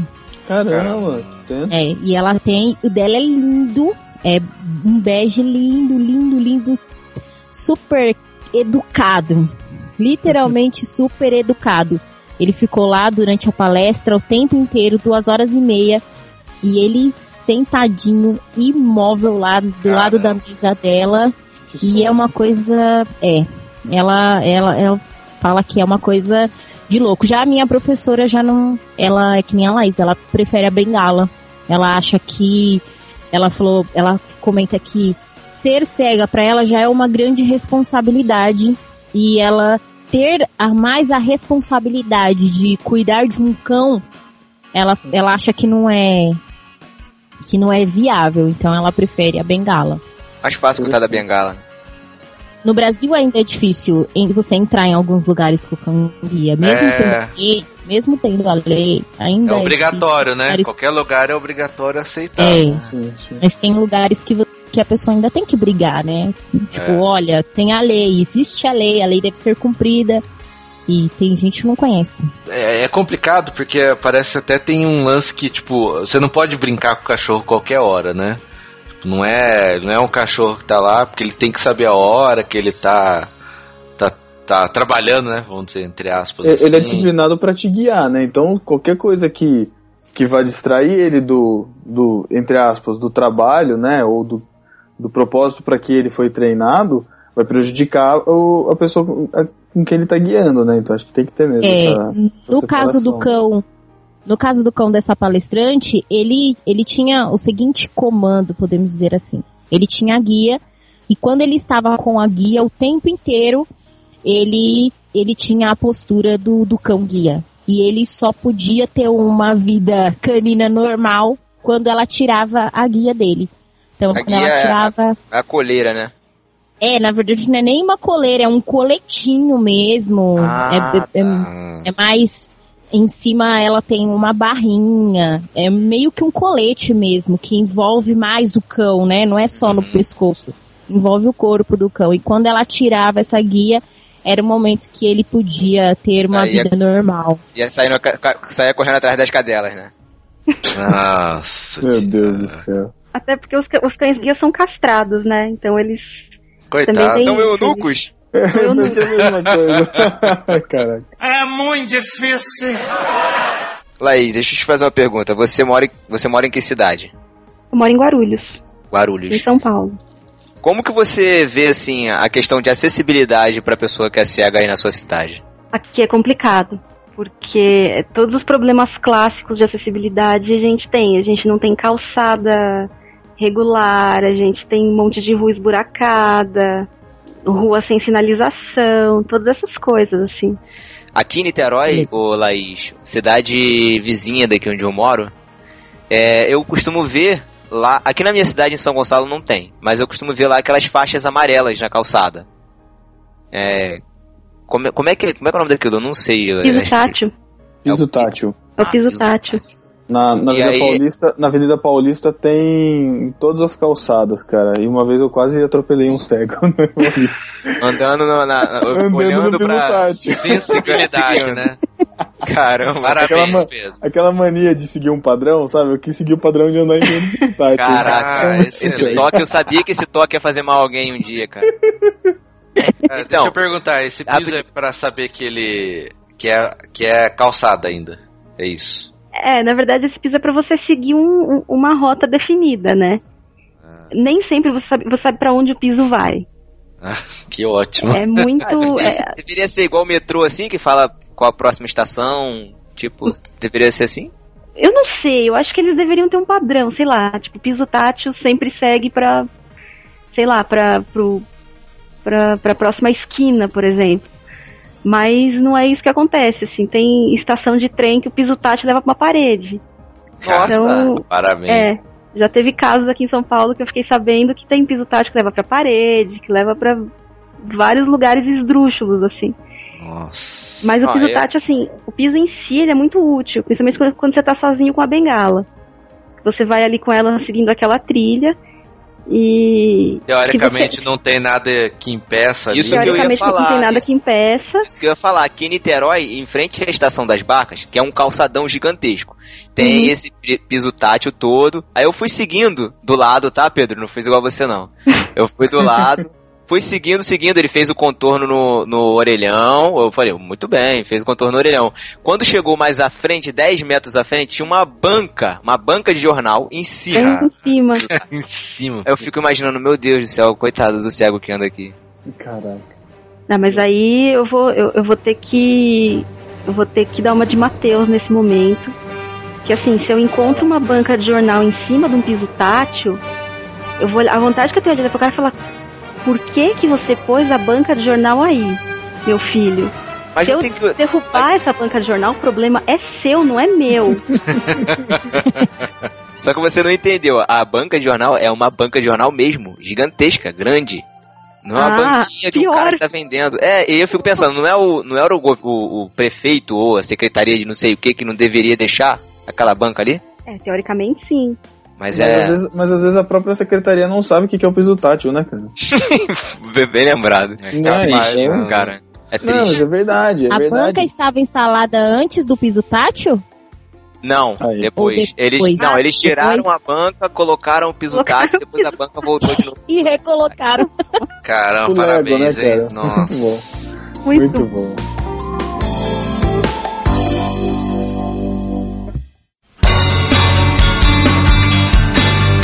Laís, a, a, a gente te chamou aqui não é só porque você é cega, não. Se for só por causa disso, não, tô brincando. Não, é, a gente, é, você entrou em contato com a gente, você conheceu no Barquinho, já falou aqui pra, pra gente em off, pela iTunes Store. Ah, meu Deus! É isso mesmo, Laís? Isso mesmo. Muito bem, então aí, se tá vendo? Vocês têm que fazer resenhas lá, e curtir a gente lá, enfim. É, e é, você, você então é cristã e eu quero saber de você como foi a sua conversão, quando você se converteu, que igreja você frequenta. É, eu me converti, eu tinha 16 anos. Eu tinha uma amiga de colégio que era de uma igreja batista. E um dia ela me convidou pra ir, eu acabei gostando. E aí eu procurei uma igreja que era que fosse mais perto da minha casa, porque a dela não era perto da minha casa. E encontrei e acabei ficando lá durante um tempo, depois eu saí e tal. E tô. Muito tempo se passou, muitas coisas aconteceram. E hoje eu tô na igreja, na comunidade cristã reformada, que é uma igreja pequena Uhum. e que é uma igreja que eu gosto muito. Você, você trabalha, você desenvolve algum ministério lá? Não. Mas já teve oportunidade de desenvolver algum ministério ou não? Em alguma outra igreja? Então, as pessoas, elas. Eu sinto, assim, que eu sempre sentia que as pessoas olham com uma certa desconfiança pra você, assim. O que que. O que, que você vai poder fazer aqui, assim? Como eu nunca toquei nenhum instrumento, acho que ficava mais difícil, assim. Se eu tocasse algum instrumento, seria fácil, entendeu? Ah, mas isso é pra todos, viu? ou, ou cantasse, seria mais fácil. Assim. E eu sempre gostei muito de escrever, só que é muito difícil você, você achar um ministério ou uma igreja que dê valor a esse tipo de coisa. Exato, Eu, pelo menos eu exato. nunca encontrei. Você pode fazer o boletim da igreja, né? Pois é. Mas aí, boletim da igreja é aquele tipo de coisa que todo mundo. que, sei lá. No- Normalmente é o, é o sobrinho, é o sobrinho que mexe no computador que faz, né? Exatamente. E outra, né? A maioria pega e nem lê, né? É. Depois vai perguntar, ah, mas teve tal e leva pra casa. É, ah, já- teve tal coisa, eu não fiquei sabendo. Falei, ah, você recebeu o boletim, né? É, eu já fui, eu já fui o menino do boletim na igreja já, e eu ficava muito revoltado, cara, com as pessoas que eu via assim, pegava o boletim aí, tipo, rasgava, fazia anotaçãozinha, rabiscava, falei, caraca, ninguém sabe o que tá acontecendo, eu faço esse negócio toda semana e ninguém lê. Mas enfim. desabafo à parte. E acho que rola mesmo, né? Infelizmente, porque infelizmente igreja, é, a Laís falou questão de não cantar, não tocar, tal, é normal mesmo, cara. Se você não canta, não toca, não dança, você fica meio perdido, né, nos ministérios. As igrejas geralmente não estão preparadas para outros dons, outros talentos dentro mesmo dela para que as pessoas possam se desenvolver e fica nessas aí correndo atrás do rabo, né? E com gente, às vezes com vontade de trabalhar e sem saber aonde. Exato. É, é muito valorizado o trabalho que é realizado no culto, né? Então, normalmente as músicas, né? Ou no caso, quando tem dança ou teatro, ou enfim, algum outro ti- tipo de, de atividade que, que você apareça lá na frente, né? São mais chamativas, né? Ou são mais visíveis, assim. Exato. E, Isso faz pra todo mundo, né? É, pra todo é, mundo. exatamente. É, pra todo mundo, né? mundo, Pra verdade. todo mundo. Pra todo mundo. mesmo Enxerga e pra quem não enxerga, é verdade. In- Inclusive. Mas assim- É, falei, falei. Desculpa, Pedro. Pode falar. Uma coisa que eu queria que eu queria ressaltar é que assim, a mesma a mesma coisa que você encontra fora da igreja, você encontra dentro da igreja. Então assim, se fora da igreja você encontra gente que não sabe lidar com você, você encontra gente do mesmo jeito dentro da igreja. Uhum. Se fora da igreja você encontra muita gente legal, generosa, que está disposta a aprender com você e te tratar de igual para igual, você encontra isso dentro da igreja. Uhum. Então, é, não tem muito. Assim, a igreja é Ah. feita de pessoas, né? E Sim. as pessoas são complicadas às vezes. Então você encontra todo tipo de pessoa. Assim, eu não tenho ilusão de achar que eu vou entrar numa igreja que as pessoas vão ser diferentes, ou mais legais, ou mais receptivas. Podem Uhum. ser ou podem não ser. Mas eu acho que Pô. deveria, né? A gente deveria lutar por isso, né? É, mas é, é aquela coisa do, do- do desconhecimento também, né? Até que, que, que, que uma circunstância não se apresente pra você, você não, não toma muito conhecimento dela. Então, assim, se um cara nunca conviveu com um deficiente na vida, ele não, não vai pensar nisso. Uhum. Ele não vai se ater a isso até que um deficiente apareça na vida dele, em algum contexto dele. A gente, ela comentou dos recursos áudio, auditivos, né? Na, na igreja a gente vê que também não tem muito isso de, de audiodescrição. É, na igreja dela, ela conta com alguém que ajude, por exemplo, nos espetáculos, quando tem peça, dança, alguém que, que vai descrevendo para ela alguma coisa, que alguém que descreve para você, ou você sempre fica solta e ninguém te ajuda. Então, na igreja que eu tô, não, não tem muito essas coisas, assim, mas eu já participei de igreja que tinha muito. E quando era dança, eu ficava muito locada, porque não tinha mesmo. É, quem vê já não entende muito também. Esse Assim, Thiago. te- teatro, teatro era até um pouco mais fácil, né? Porque tinha falas É. e tal. Mas dança era muito complicado. Detestava quando tinha dança na igreja. Nossa, como eu não gostava. Meu Eu Deus. também não gosto, não. tamo junto, Laís, tamo junto. É, até porque as coreografias não vale a pena ver, não. viu? Nossa. Tá ok. Hoje em dia tá complicado.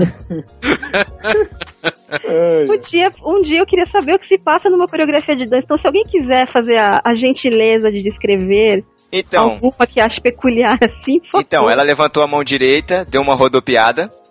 É tipo a descrição do beijo do Matheus, sabe como é que é? Ah, tá. Não, existe uma pior, né? No, no- inclusive no culto de domingo, o meu pastor citou que no programa da Globo, no Esquenta, de domingo, tava lá o cara que fazia no passinho, no passinho do abençoado. Eu vi esse esquema. É a pior coisa que pode O existir que, Laís? aquilo, gente. Desculpa, só porque eu falei que eu vi. Desculpa, ensaio. Deixa a menina ver, poxa, coitada. No passinho do abençoado. É, não- ela não perdeu nada. Não, não. Pelo amor de Deus, o que, que é aquilo? É o tomzão dos havaianos aqui no Rio. cara. É esse Mas favela. Esse mesmo. mesmo. Aqui no Rio ele faz sucesso nas É favelas. coisa de carioca, meu. É, fazer o quê, né? Campinas tem a água, Campinas tem a- aquela água e a gente tem tomzão dos havaianos. Meu Deus. Ô, ô Laís, deixa eu te perguntar, Oi. como é, como, é, como é que você faz pra ler a Bíblia, você no seu dia a dia e na igreja? Na igreja eu fico por conta do pastor ou de quem tá pregando. Uhum, Eu nunca me preocupei muito porque eu sei que de um jeito ou outro alguém vai ler em voz alta.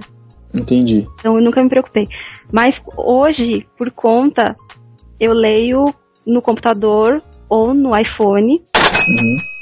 E quando não tinha nem computador nem iPhone, eu ganhei da minha mãe aquela aquele Novo Testamento da Sociedade Bíblica do Brasil falado. Pô, que legal. Não é Era aquele do um- Cid Moreira, não, né? Não, era uma coleção de CD, só do Novo Testamento. Não existe Bíblia, em, bra- Bíblia em braille, não? Existe, mas ela Mas deve é muito gigante. grande. Ela é Nossa, gigante. Imagina o gigante. tamanho. É que assim, Thiago, o papel pro Braille, a Renato pode dizer melhor aí, mas ele tem que ser uma espessura um pouco mais grossa, justamente para poder É. ter o relevo.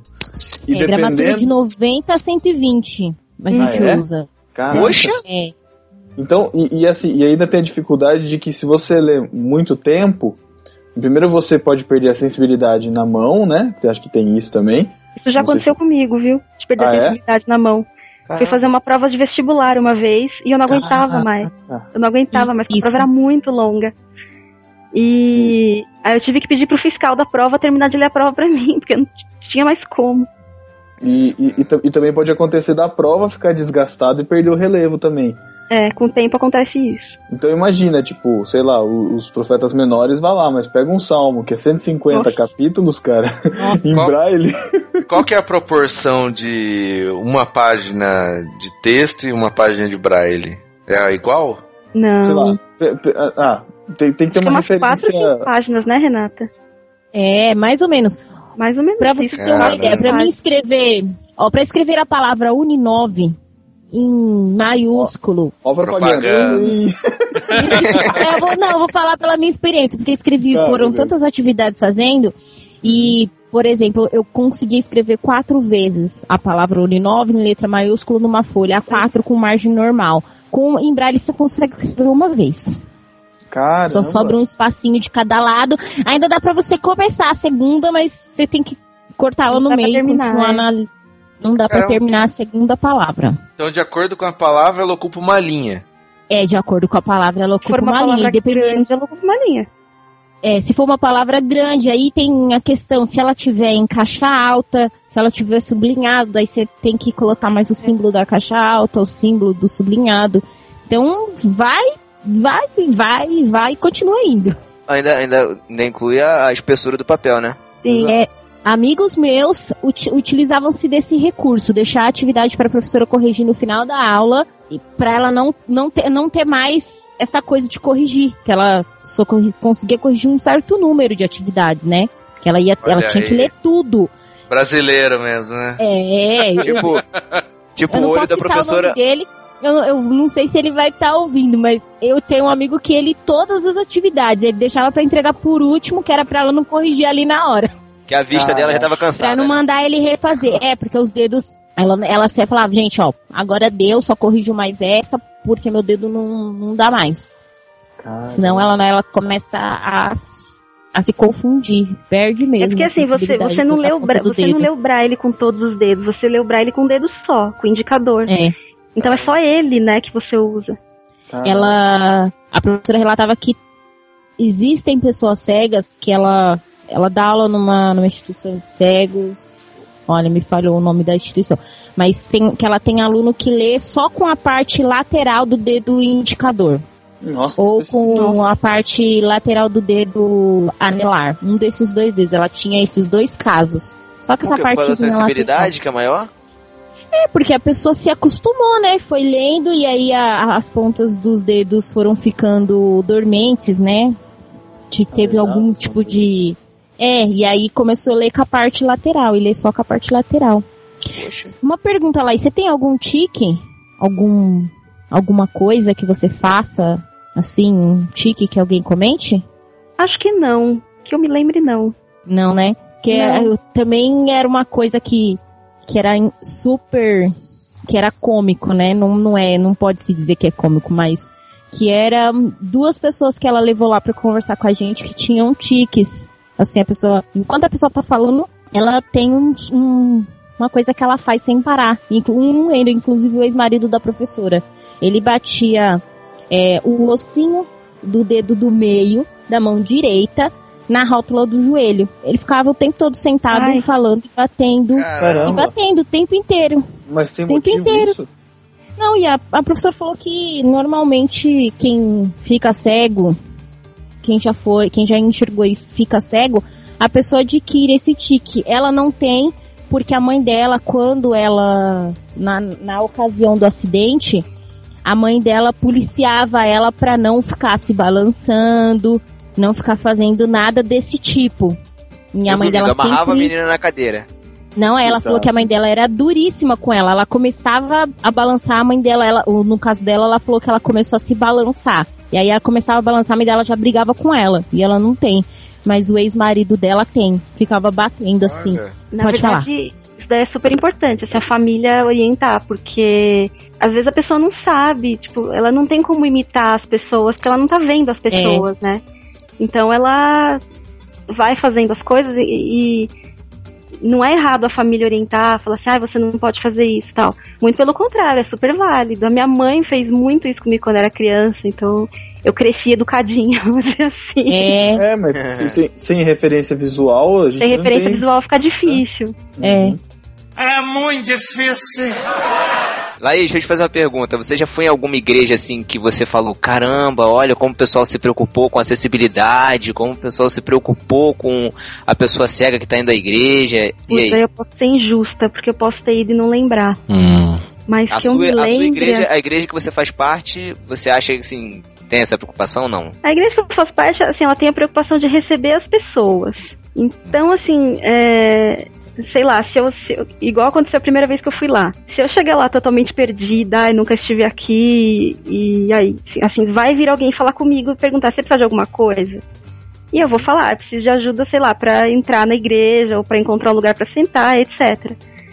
Mas preocupação com acessibilidade, assim, especificamente, não. Hum, é, assim, na, na igreja que eu faço parte, não, na, não a, que, eu- a que eu vou de bairro é menor, mas a central, Hum. eles tinham um trabalho. Bom, primeiro que, como lá eles têm bastante dinheiro, é, tudo é construído com acessibilidade. Não que quem não tenha não deva se preocupar, né? Uhum. Mas lá tudo assim, com corrimão tal, tem a parte que tem degrau, né, Pra poder quem é de cadeira de roda e tal. Mas o legal é que eles tinham um trabalho pra quem era surdo, que era o é Libras, né, que é pra surdo. Uhum. Que é, e tinha um cara Isso. que durante o culto ele ficava num canto assim, iam todo o pessoal que era surdo, eles ficavam ali naquele canto e ele ia fazendo, né, o- os gestos A e tal, e a linguagem de todo o culto, né, do louvor, tudo que tá sendo falado, tinha ali aquela pessoa que todo culto tava ali fazendo. Eu Tudo acho que tá sendo falado? É, tudo Como é que faz com as línguas estranhas? É, minha igreja não tem línguas estranhas. Ah, tá. Eu até acho que essa questão da Libras, ela é bem mais é, encontrada, difundida, assim. Uhum, em várias verdade. igrejas você encontra os tradutores de Libras, muitas igrejas têm cursos é, para Libras, as pessoas se preocupam mais. Uhum. É, não sei porquê. Porque Na se- minha, é, na minha faculdade tinha uma, uma matéria que não era obrigatória de Libras. É interessante isso, né? A gente, eu É. não sei, eu não conheço muito, eu não, eu não conheço nenhum surdo, nenhum cego assim também. Mas Burro é eu uma conheço, burro eu conheço o Thiago. Ah, vai ferrar, Matheus. Pô, ah, peraí. Mas, mas, mas, mas era isso que eu, eu- Porque assim, surdo, a gente, lógico, percebe a necessidade na hora. Ele não tem como é, escutar a mensagem. Ele pode ler e tal. Inclusive, aproveitar fazer um, um clamor aqui, né? O, no irmãos.com, a gente tem um mutirão de transcrição, né? Você pode pegar o podcast e transcrever para as pessoas que são surdas, que não podem escutar, para que elas possam ter acesso ao podcast. Então, se você tem essa disposição, qualquer podcast, inclusive os do Numbarquinho, do BTcast também estão lá, tem uma ferramenta lá, é só você se comprometer e transcrever. E mas para quem é para quem é para quem é surdo é, é necessária essa linguagem, né? Ele tem que aprender de qualquer jeito. Agora, pro cego, eu acho que a questão não é nem tanto a mensagem, mas é meio que a, é- pensando melhor assim um pouco do que ela estava falando é a, é a acessibilidade, né? Como você chega, como você é, se acomoda, como você se comporta. E a minha curiosidade mais assim era como é que é a vida em comunhão da igreja, assim, né? Como que funciona a comunhão? Apesar de ela já ter falado um pouco assim, mas é, quais são as, algumas, algumas situações que o pessoal já deve ter passado, questão de cura, de ter orado pra você voltar a ver? Tem alguma coisa dessas? Tem, tem- Nossa, já, já teve situações várias assim? coisas, dentro e fora da igreja. assim. É, fora da igreja, a coisa mais normal do mundo é as pessoas te encontrarem na rua e às vezes elas vêm com, a com as melhores intenções do mundo, assim, falam assim, ah, vai na igreja tal porque Deus vai curar você. Eu nem levo isso mais a mal, porque assim, eu, eu já me eu já me acertei com Deus a esse respeito, assim. Uhum. Então eu falo, ah, tá bom, tá, eu agradeço a pessoa, eu até converso com a pessoa, porque a pessoa é legal e tudo. Mas é a coisa mais normal do mundo, assim. E dentro da igreja também, assim. Uma época eu era de uma igreja pentecostal Nossa. e o pessoal gostava Mateus. dessas coisas, assim, né? Então era comum a galera chegar e orar por mim e tal. Sem que eu pedisse, porque assim, eu, nu- eu nunca fui muito de pedir por isso, assim. No começo da minha conversão eu até pensava nisso, ah, por que que- será que Deus não pode me curar e tal? Mas depois eu acho que Deus me deu condições de fazer as coisas de uma, de uma forma tão diferente, assim, ele me guiou de formas tão diferentes que passou a ser uma coisa secundária. Às vezes as pessoas, assim, acho que tem muita gente que pensa que a maior preocupação de um cego, é, principalmente quando ele está dentro da igreja, é voltar a enxergar. Ou enxergar, no caso daqueles que nunca enxergaram. Uhum. Mas isso não necessariamente é verdade, porque o cego ele tem todos os aspectos da de uma vida normal que Uhum. todas as pessoas têm. Então ele tem a vida financeira, ele tem a vida familiar, ele tem a vida sentimental, ele tem tudo isso. Então ele tem N preocupações. E às vezes o cara nem pensa na cegueira mais. O cara tá tão Uhum. habituado, tá tão adaptado à vida dele que ele isso não é mais uma preocupação pra ele. Uhum. A verdade é que nós é que não estamos habituados, né? Exatamente. E, É. acaba tratando diferente, esquecendo que a pessoa é, já está habituada àquilo, Sim. né? Não é. É, e aí é, acho que falta mesmo, às vezes, pra gente esse, essa consciência, né? De, Sensibilidade, cara. é, sensibilidade. isso, sensibilidade, até não só, lógico que não só da questão da cegueira, mas qualquer coisa, né? Pessoa que é aleijada, a pessoa. né, a gente tem que tratar da mesma forma. Acho que isso tem que se falou no começo, né? Vai cumprimentar, é tratar igual a todo é, mundo. tratar Acho que como você trata. É assim, eu acho que uma coisa importante é você tratar como você trataria qualquer pessoa. Só que assim, eu acho que perguntar nunca é demais. Pelo menos pra mim nunca é demais. Então assim, se alguém chega chega para mim e não sabe como fazer alguma coisa, eu acho que a melhor forma de descobrir é perguntando. com certeza. Você pergunta uma vez, a pessoa te responde, e na próxima você não vai mais ter que perguntar, Uhum, É, entendeu? com Então, assim, certeza. é- é- é- literalmente, eu acho que perguntar não ofende. uhum. Então, Exato. é que assim, eu Falta falo muito porque isso, né? eu falo porque muita gente tem vergonha de perguntar, de, de, de fazer perguntar, "Ah, mas como é que você como é que você faz pra andar aqui? Como é que eu posso te ajudar? Gente, isso não é mal nenhum. Perguntem sempre que vocês encontrarem alguém que estiver precisando de ajuda na rua, na igreja, no restaurante, em qualquer lugar, perguntem, porque isso é um benefício. A Exatamente. gente já tá fazendo isso esse Antes podcast todo perguntar dia. do que incomodar, né? Olha o É tanto de pergunta idiota que eu já fiz esse podcast. Mas, mas- é, mas é interessante porque às vezes a gente nunca para pra pensar nisso. Né? A, a, a Laís tá aí pra, justamente pra pra ajudar a gente que isso fique como um, um auxílio, né? Até quem quiser, não sei se eu posso, Laís, mas se alguém tiver outras dúvidas e quiser conversar mais diretamente com ela, das necessidades, enfim, pode seguir ela lá no Twitter, eu sei que ela é ativa no Twitter lá, né? Nossa, como É. Twitter, como Twitter. eu fico Arroba- impressionado, eu fico, caramba, Twitter pra caramba, Laís. arroba Laís da, da Andrea, né? Tudo junto.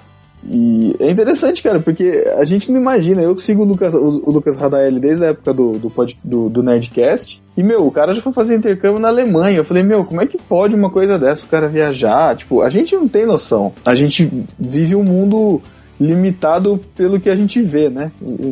É incrível como a gente é cego mesmo, mesmo enxergando. A gente não consegue ver além do que tá na nossa frente. Às vezes. Nossa. Ah, É, tem lá. gente que anula, acha que porque a pessoa é deficiente visual, ela é incapaz de fazer qualquer coisa. E não é verdade, né? Ela tem, pode ter uma limitação, mas ela não é incapaz de, de realizar qualquer tipo de trabalho que uma pessoa normal. É, É, não- por, não por exemplo, conheço muita gente que não tem capacidade de revisar um texto, porque É, Só não tem capacidade É. de escrever um texto. Não tem Capacidade de escrever, cara. Não, e de escrever enquanto as pessoas falam. É, pois é. Escrever em braille. Em braille enquanto as pessoas falam. Que era o que ela fazia lá na escola. Ágil, super ágil. Caramba.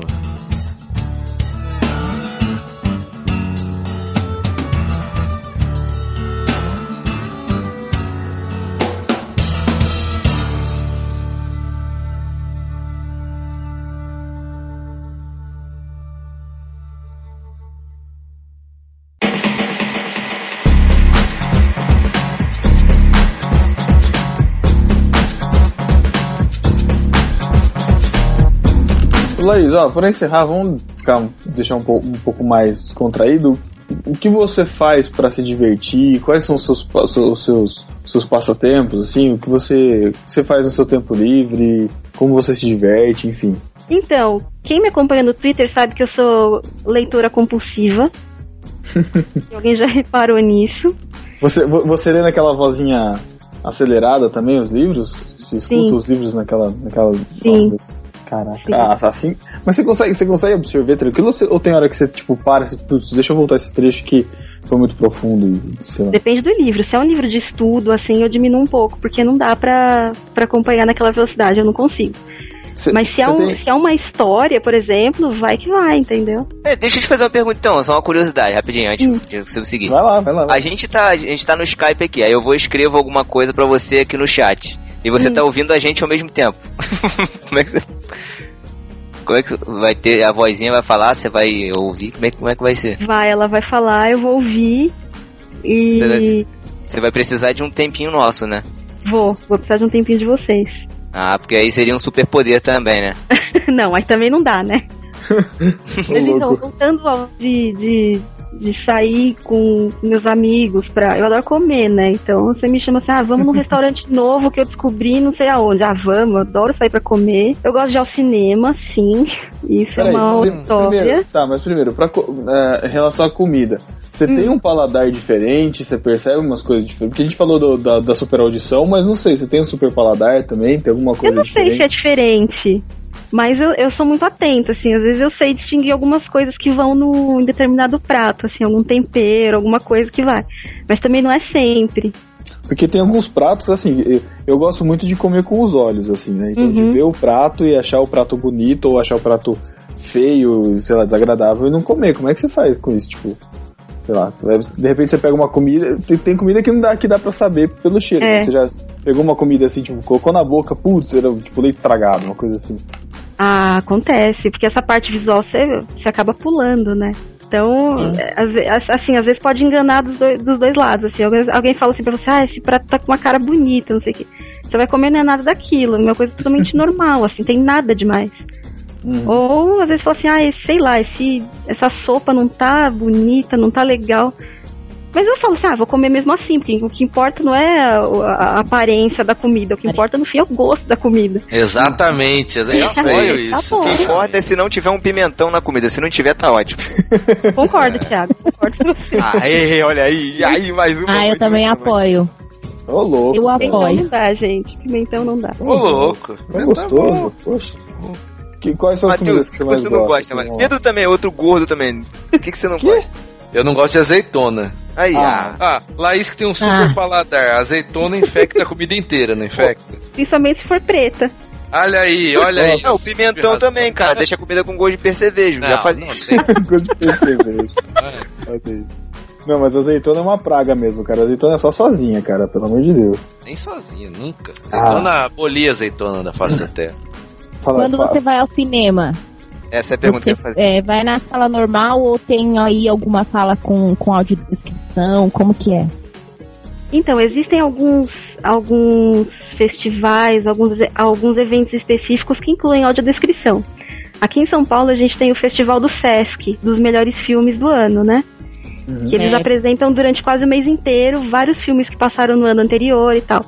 E todas as sessões têm audiodescrição. Audiodescrição, para quem não sabe, é, uma, é um recurso que é assim, alguém fica numa, numa cabine e a pessoa descreve todas as cenas do filme Caramba. em detalhes e para você, mas assim, ela não descreve pra sala inteira, assim, você entra na sala, você pega um fone de ouvido que tá sintonizado lá no canal da cabine e você vai ouvindo tudo que acontece no filme. Ah, é Vai igual ouvindo tradução diálogos do- simultânea de grandes eventos. Exatamente, você vai ouvindo tudo que acontece no filme e a descrição da pessoa.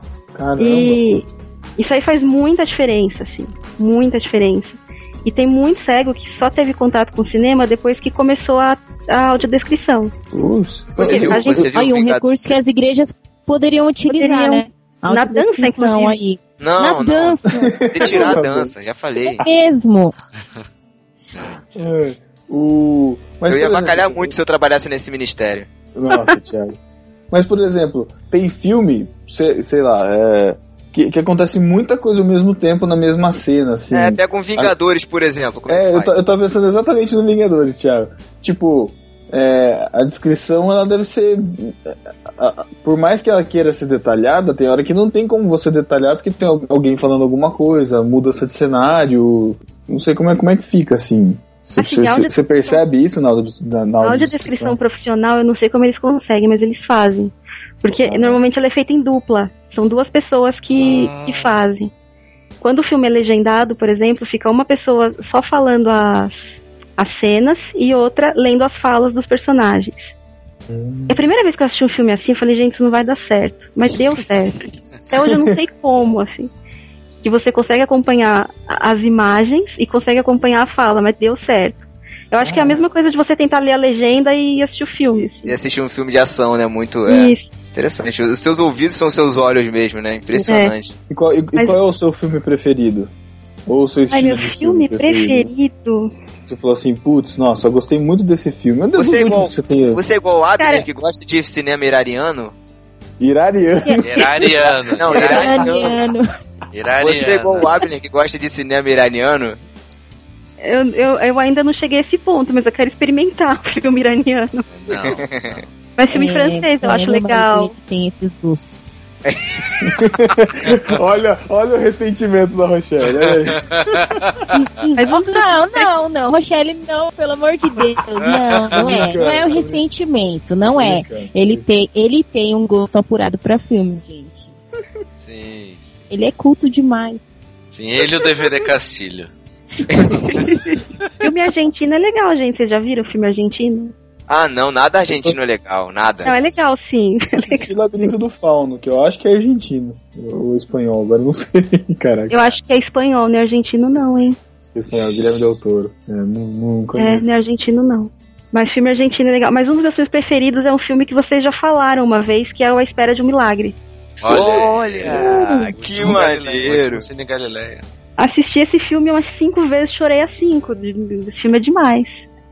Bonito, né? É, que maneiro. Acertamos, hein, Pedro, hein, Matheus? Pois é. É, indicação de quem? Ah, pronto, Ah, esse sempre é né, eu cara? sou Esse sempre é demais.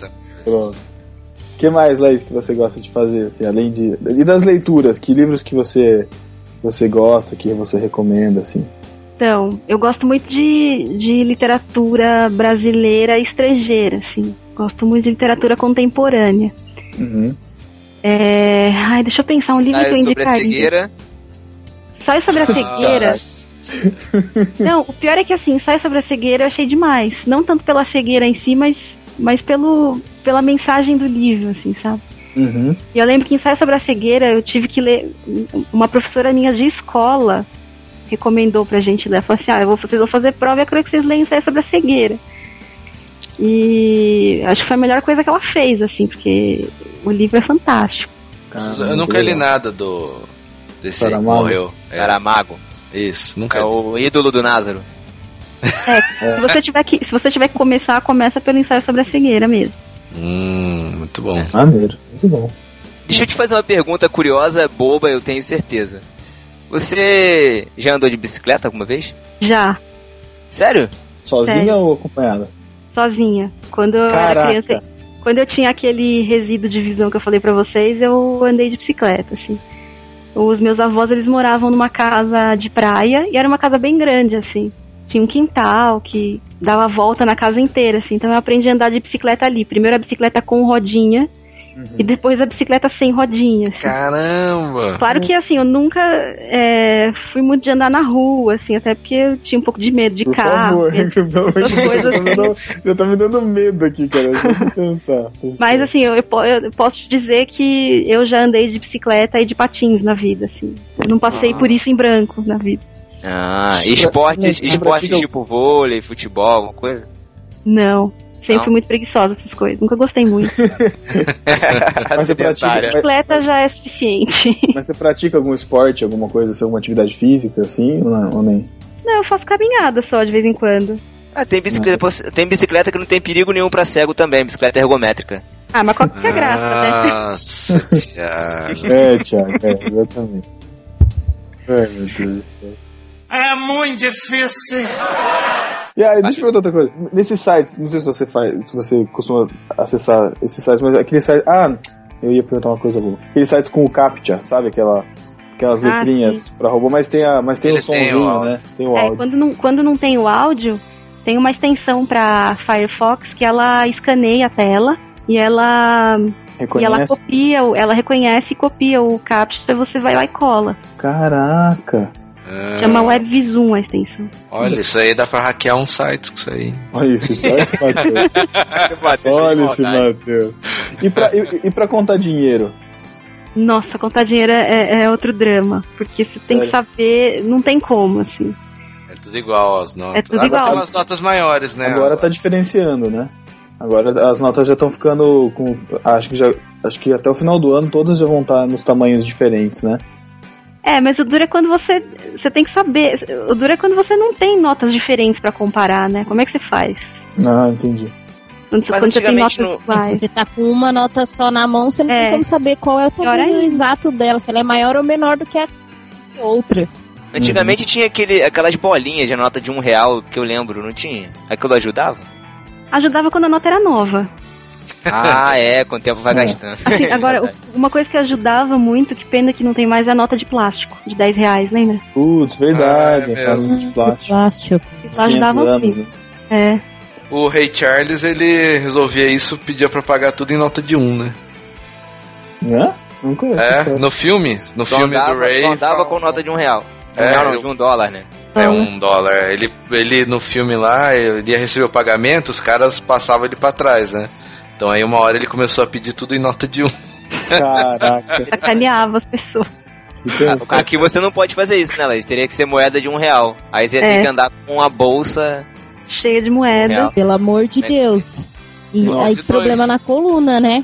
Mas assim, é, hoje em dia a tecnologia ajuda muito nisso. Já tem aplicativo de celular que, que tanto para Android quanto para iPhone, que, que reconhece dinheiro e, e informa você o que, que é aquilo. Nossa, Caraca, cara. que Tem maneiro. muita coisa que a gente não sabe mesmo, né, cara? Tecnologia demais. Você muito menos, né, Thiago? Tá bom, Matheus. Eu já fico, eu já fico impressionado com scanner de código de barra pra fazer pagamento, cara. Imagina isso, cara. Pô. De É, deve ser o mesmo sistema, né? Tem, É, tem aplicativo que reconhece objeto. Se você tira foto de objeto, ele fala o que, que é, assim. É muito bom pra escolher cor de blusa. Quando você tem um monte de blusa igual, você vai lá e. E ele Olha fala a cor que é a blusa e você. Olha só. Caraca. É domingo passado, ó, domingo retrasado, eu vi, vi no programa do da Record no Gugu esse aplicativo, no, a moça mostrando no iPad que ele Uhum. tira foto e ele descreve o objeto, então xícara, vermelha, É. tudo, e ele é muito muito bacana. Pô, que maneiro. É, tecnologia, olha aí, chegou pra ficar mesmo. Chegou.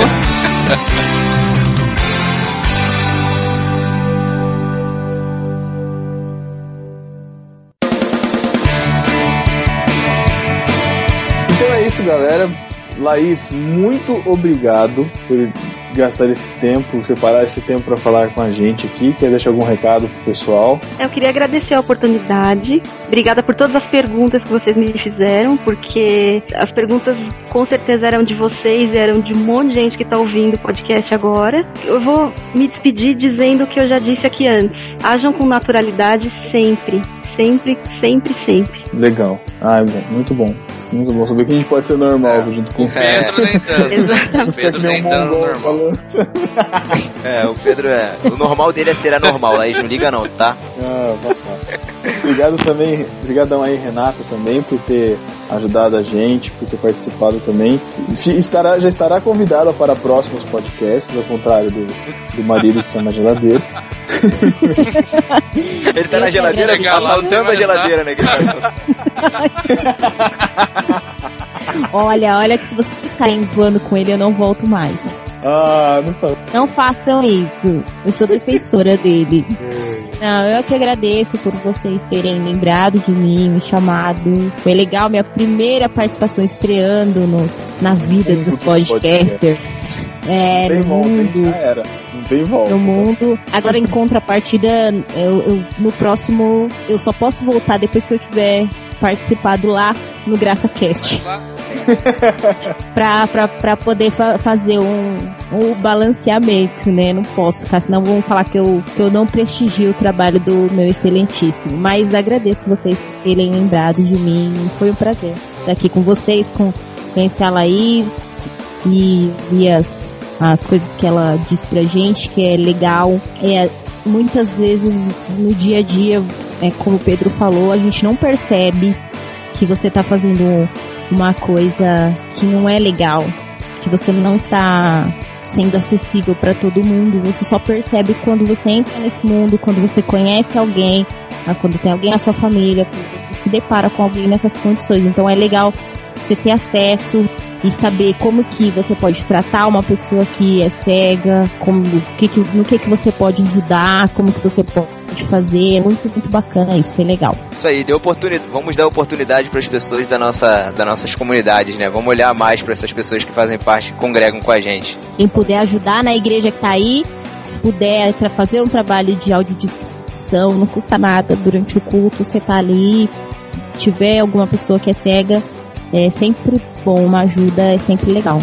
Quero ver muito, quero ver muitos feedbacks aí de, de ouvintes no Barquinho Cegos que estão dando aula na escola bíblica, que estão pregando, é isso aí. Feedback. Uma coisa que a Bíblia sempre disse e foi reforçado nesse podcast, né? Pra gente não fazer acepção de pessoas. Muito bom. Então é isso, galera. Deixe seus comentários aqui embaixo. Compartilhem esse podcast com outras pessoas para que outras pessoas também possam ter essa visão expandida de como que funciona esse mundo pra gente desconhecido, né? Façam perguntas para Laís também para que ela responda aí as curiosidades e que a gente possa ter é, enri- enriquecer mais ainda esse, esse programa. E até daqui 15 dias. Valeu, galera. Tchau. Tchau, gente. Tchau, gente. Tchau, gente.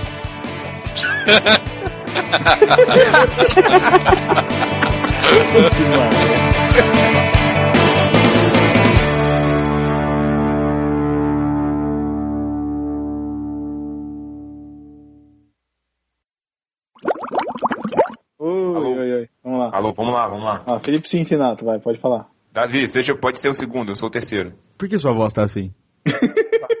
Assim como? Assim? Você tá falando assim? Não, sei lá, aconteceu alguma coisa, meu, vai estar normal. Caraca, cara, sua Não, voz tá... tá, tá zoando. Sério, sério, o que aconteceu? Caraca, cara, tá muito... Parece que você Tá encolhe o gazelho ao contrário, saca? Minha mãe. Fala direito, Thiago. Eu tô falando normal, cara. O Scarf, Scarf tá me trollando, cara. Calma, deixa eu falar. Então, peraí, então eu vou usar isso aqui pra ser a, a- a chamada do beijo do Matheus. E agora com vocês, a sessão 1. Beijo do Matheus. Cara, tá muito grave, cara. Tá grave? Sério? Tá grave? Parece a voz do Názaro, saca? Cara, eu preciso ouvir isso depois, cara. Parece que você tá muito gordo, tá com voz de muito gordo. Gordo, voz de gordo. O DVD Castilho é gordo pra caramba e a voz dele é fininha, pô. O cara tá muito escroto, velho. Vai, vamos gravar assim. Tem que ser assim, cara, vai lá. De- Não, deixa não, eu... não, não, pera aí. Fala... Viu, fala o primeiro então da Nayara, você fala os, os- os mais curtinhos então, vai. Um beijo do Matheus pra Nayara. Tá, tá grave ainda a minha voz? Tá um pouquinho. Então, peraí. Caraca, mano. Que bizarro, bro. Alô. Oi. Melhorou agora? Melhorou, parece que melhorou. Ah, tá. Então vambora. Nossa, tá bem melhor.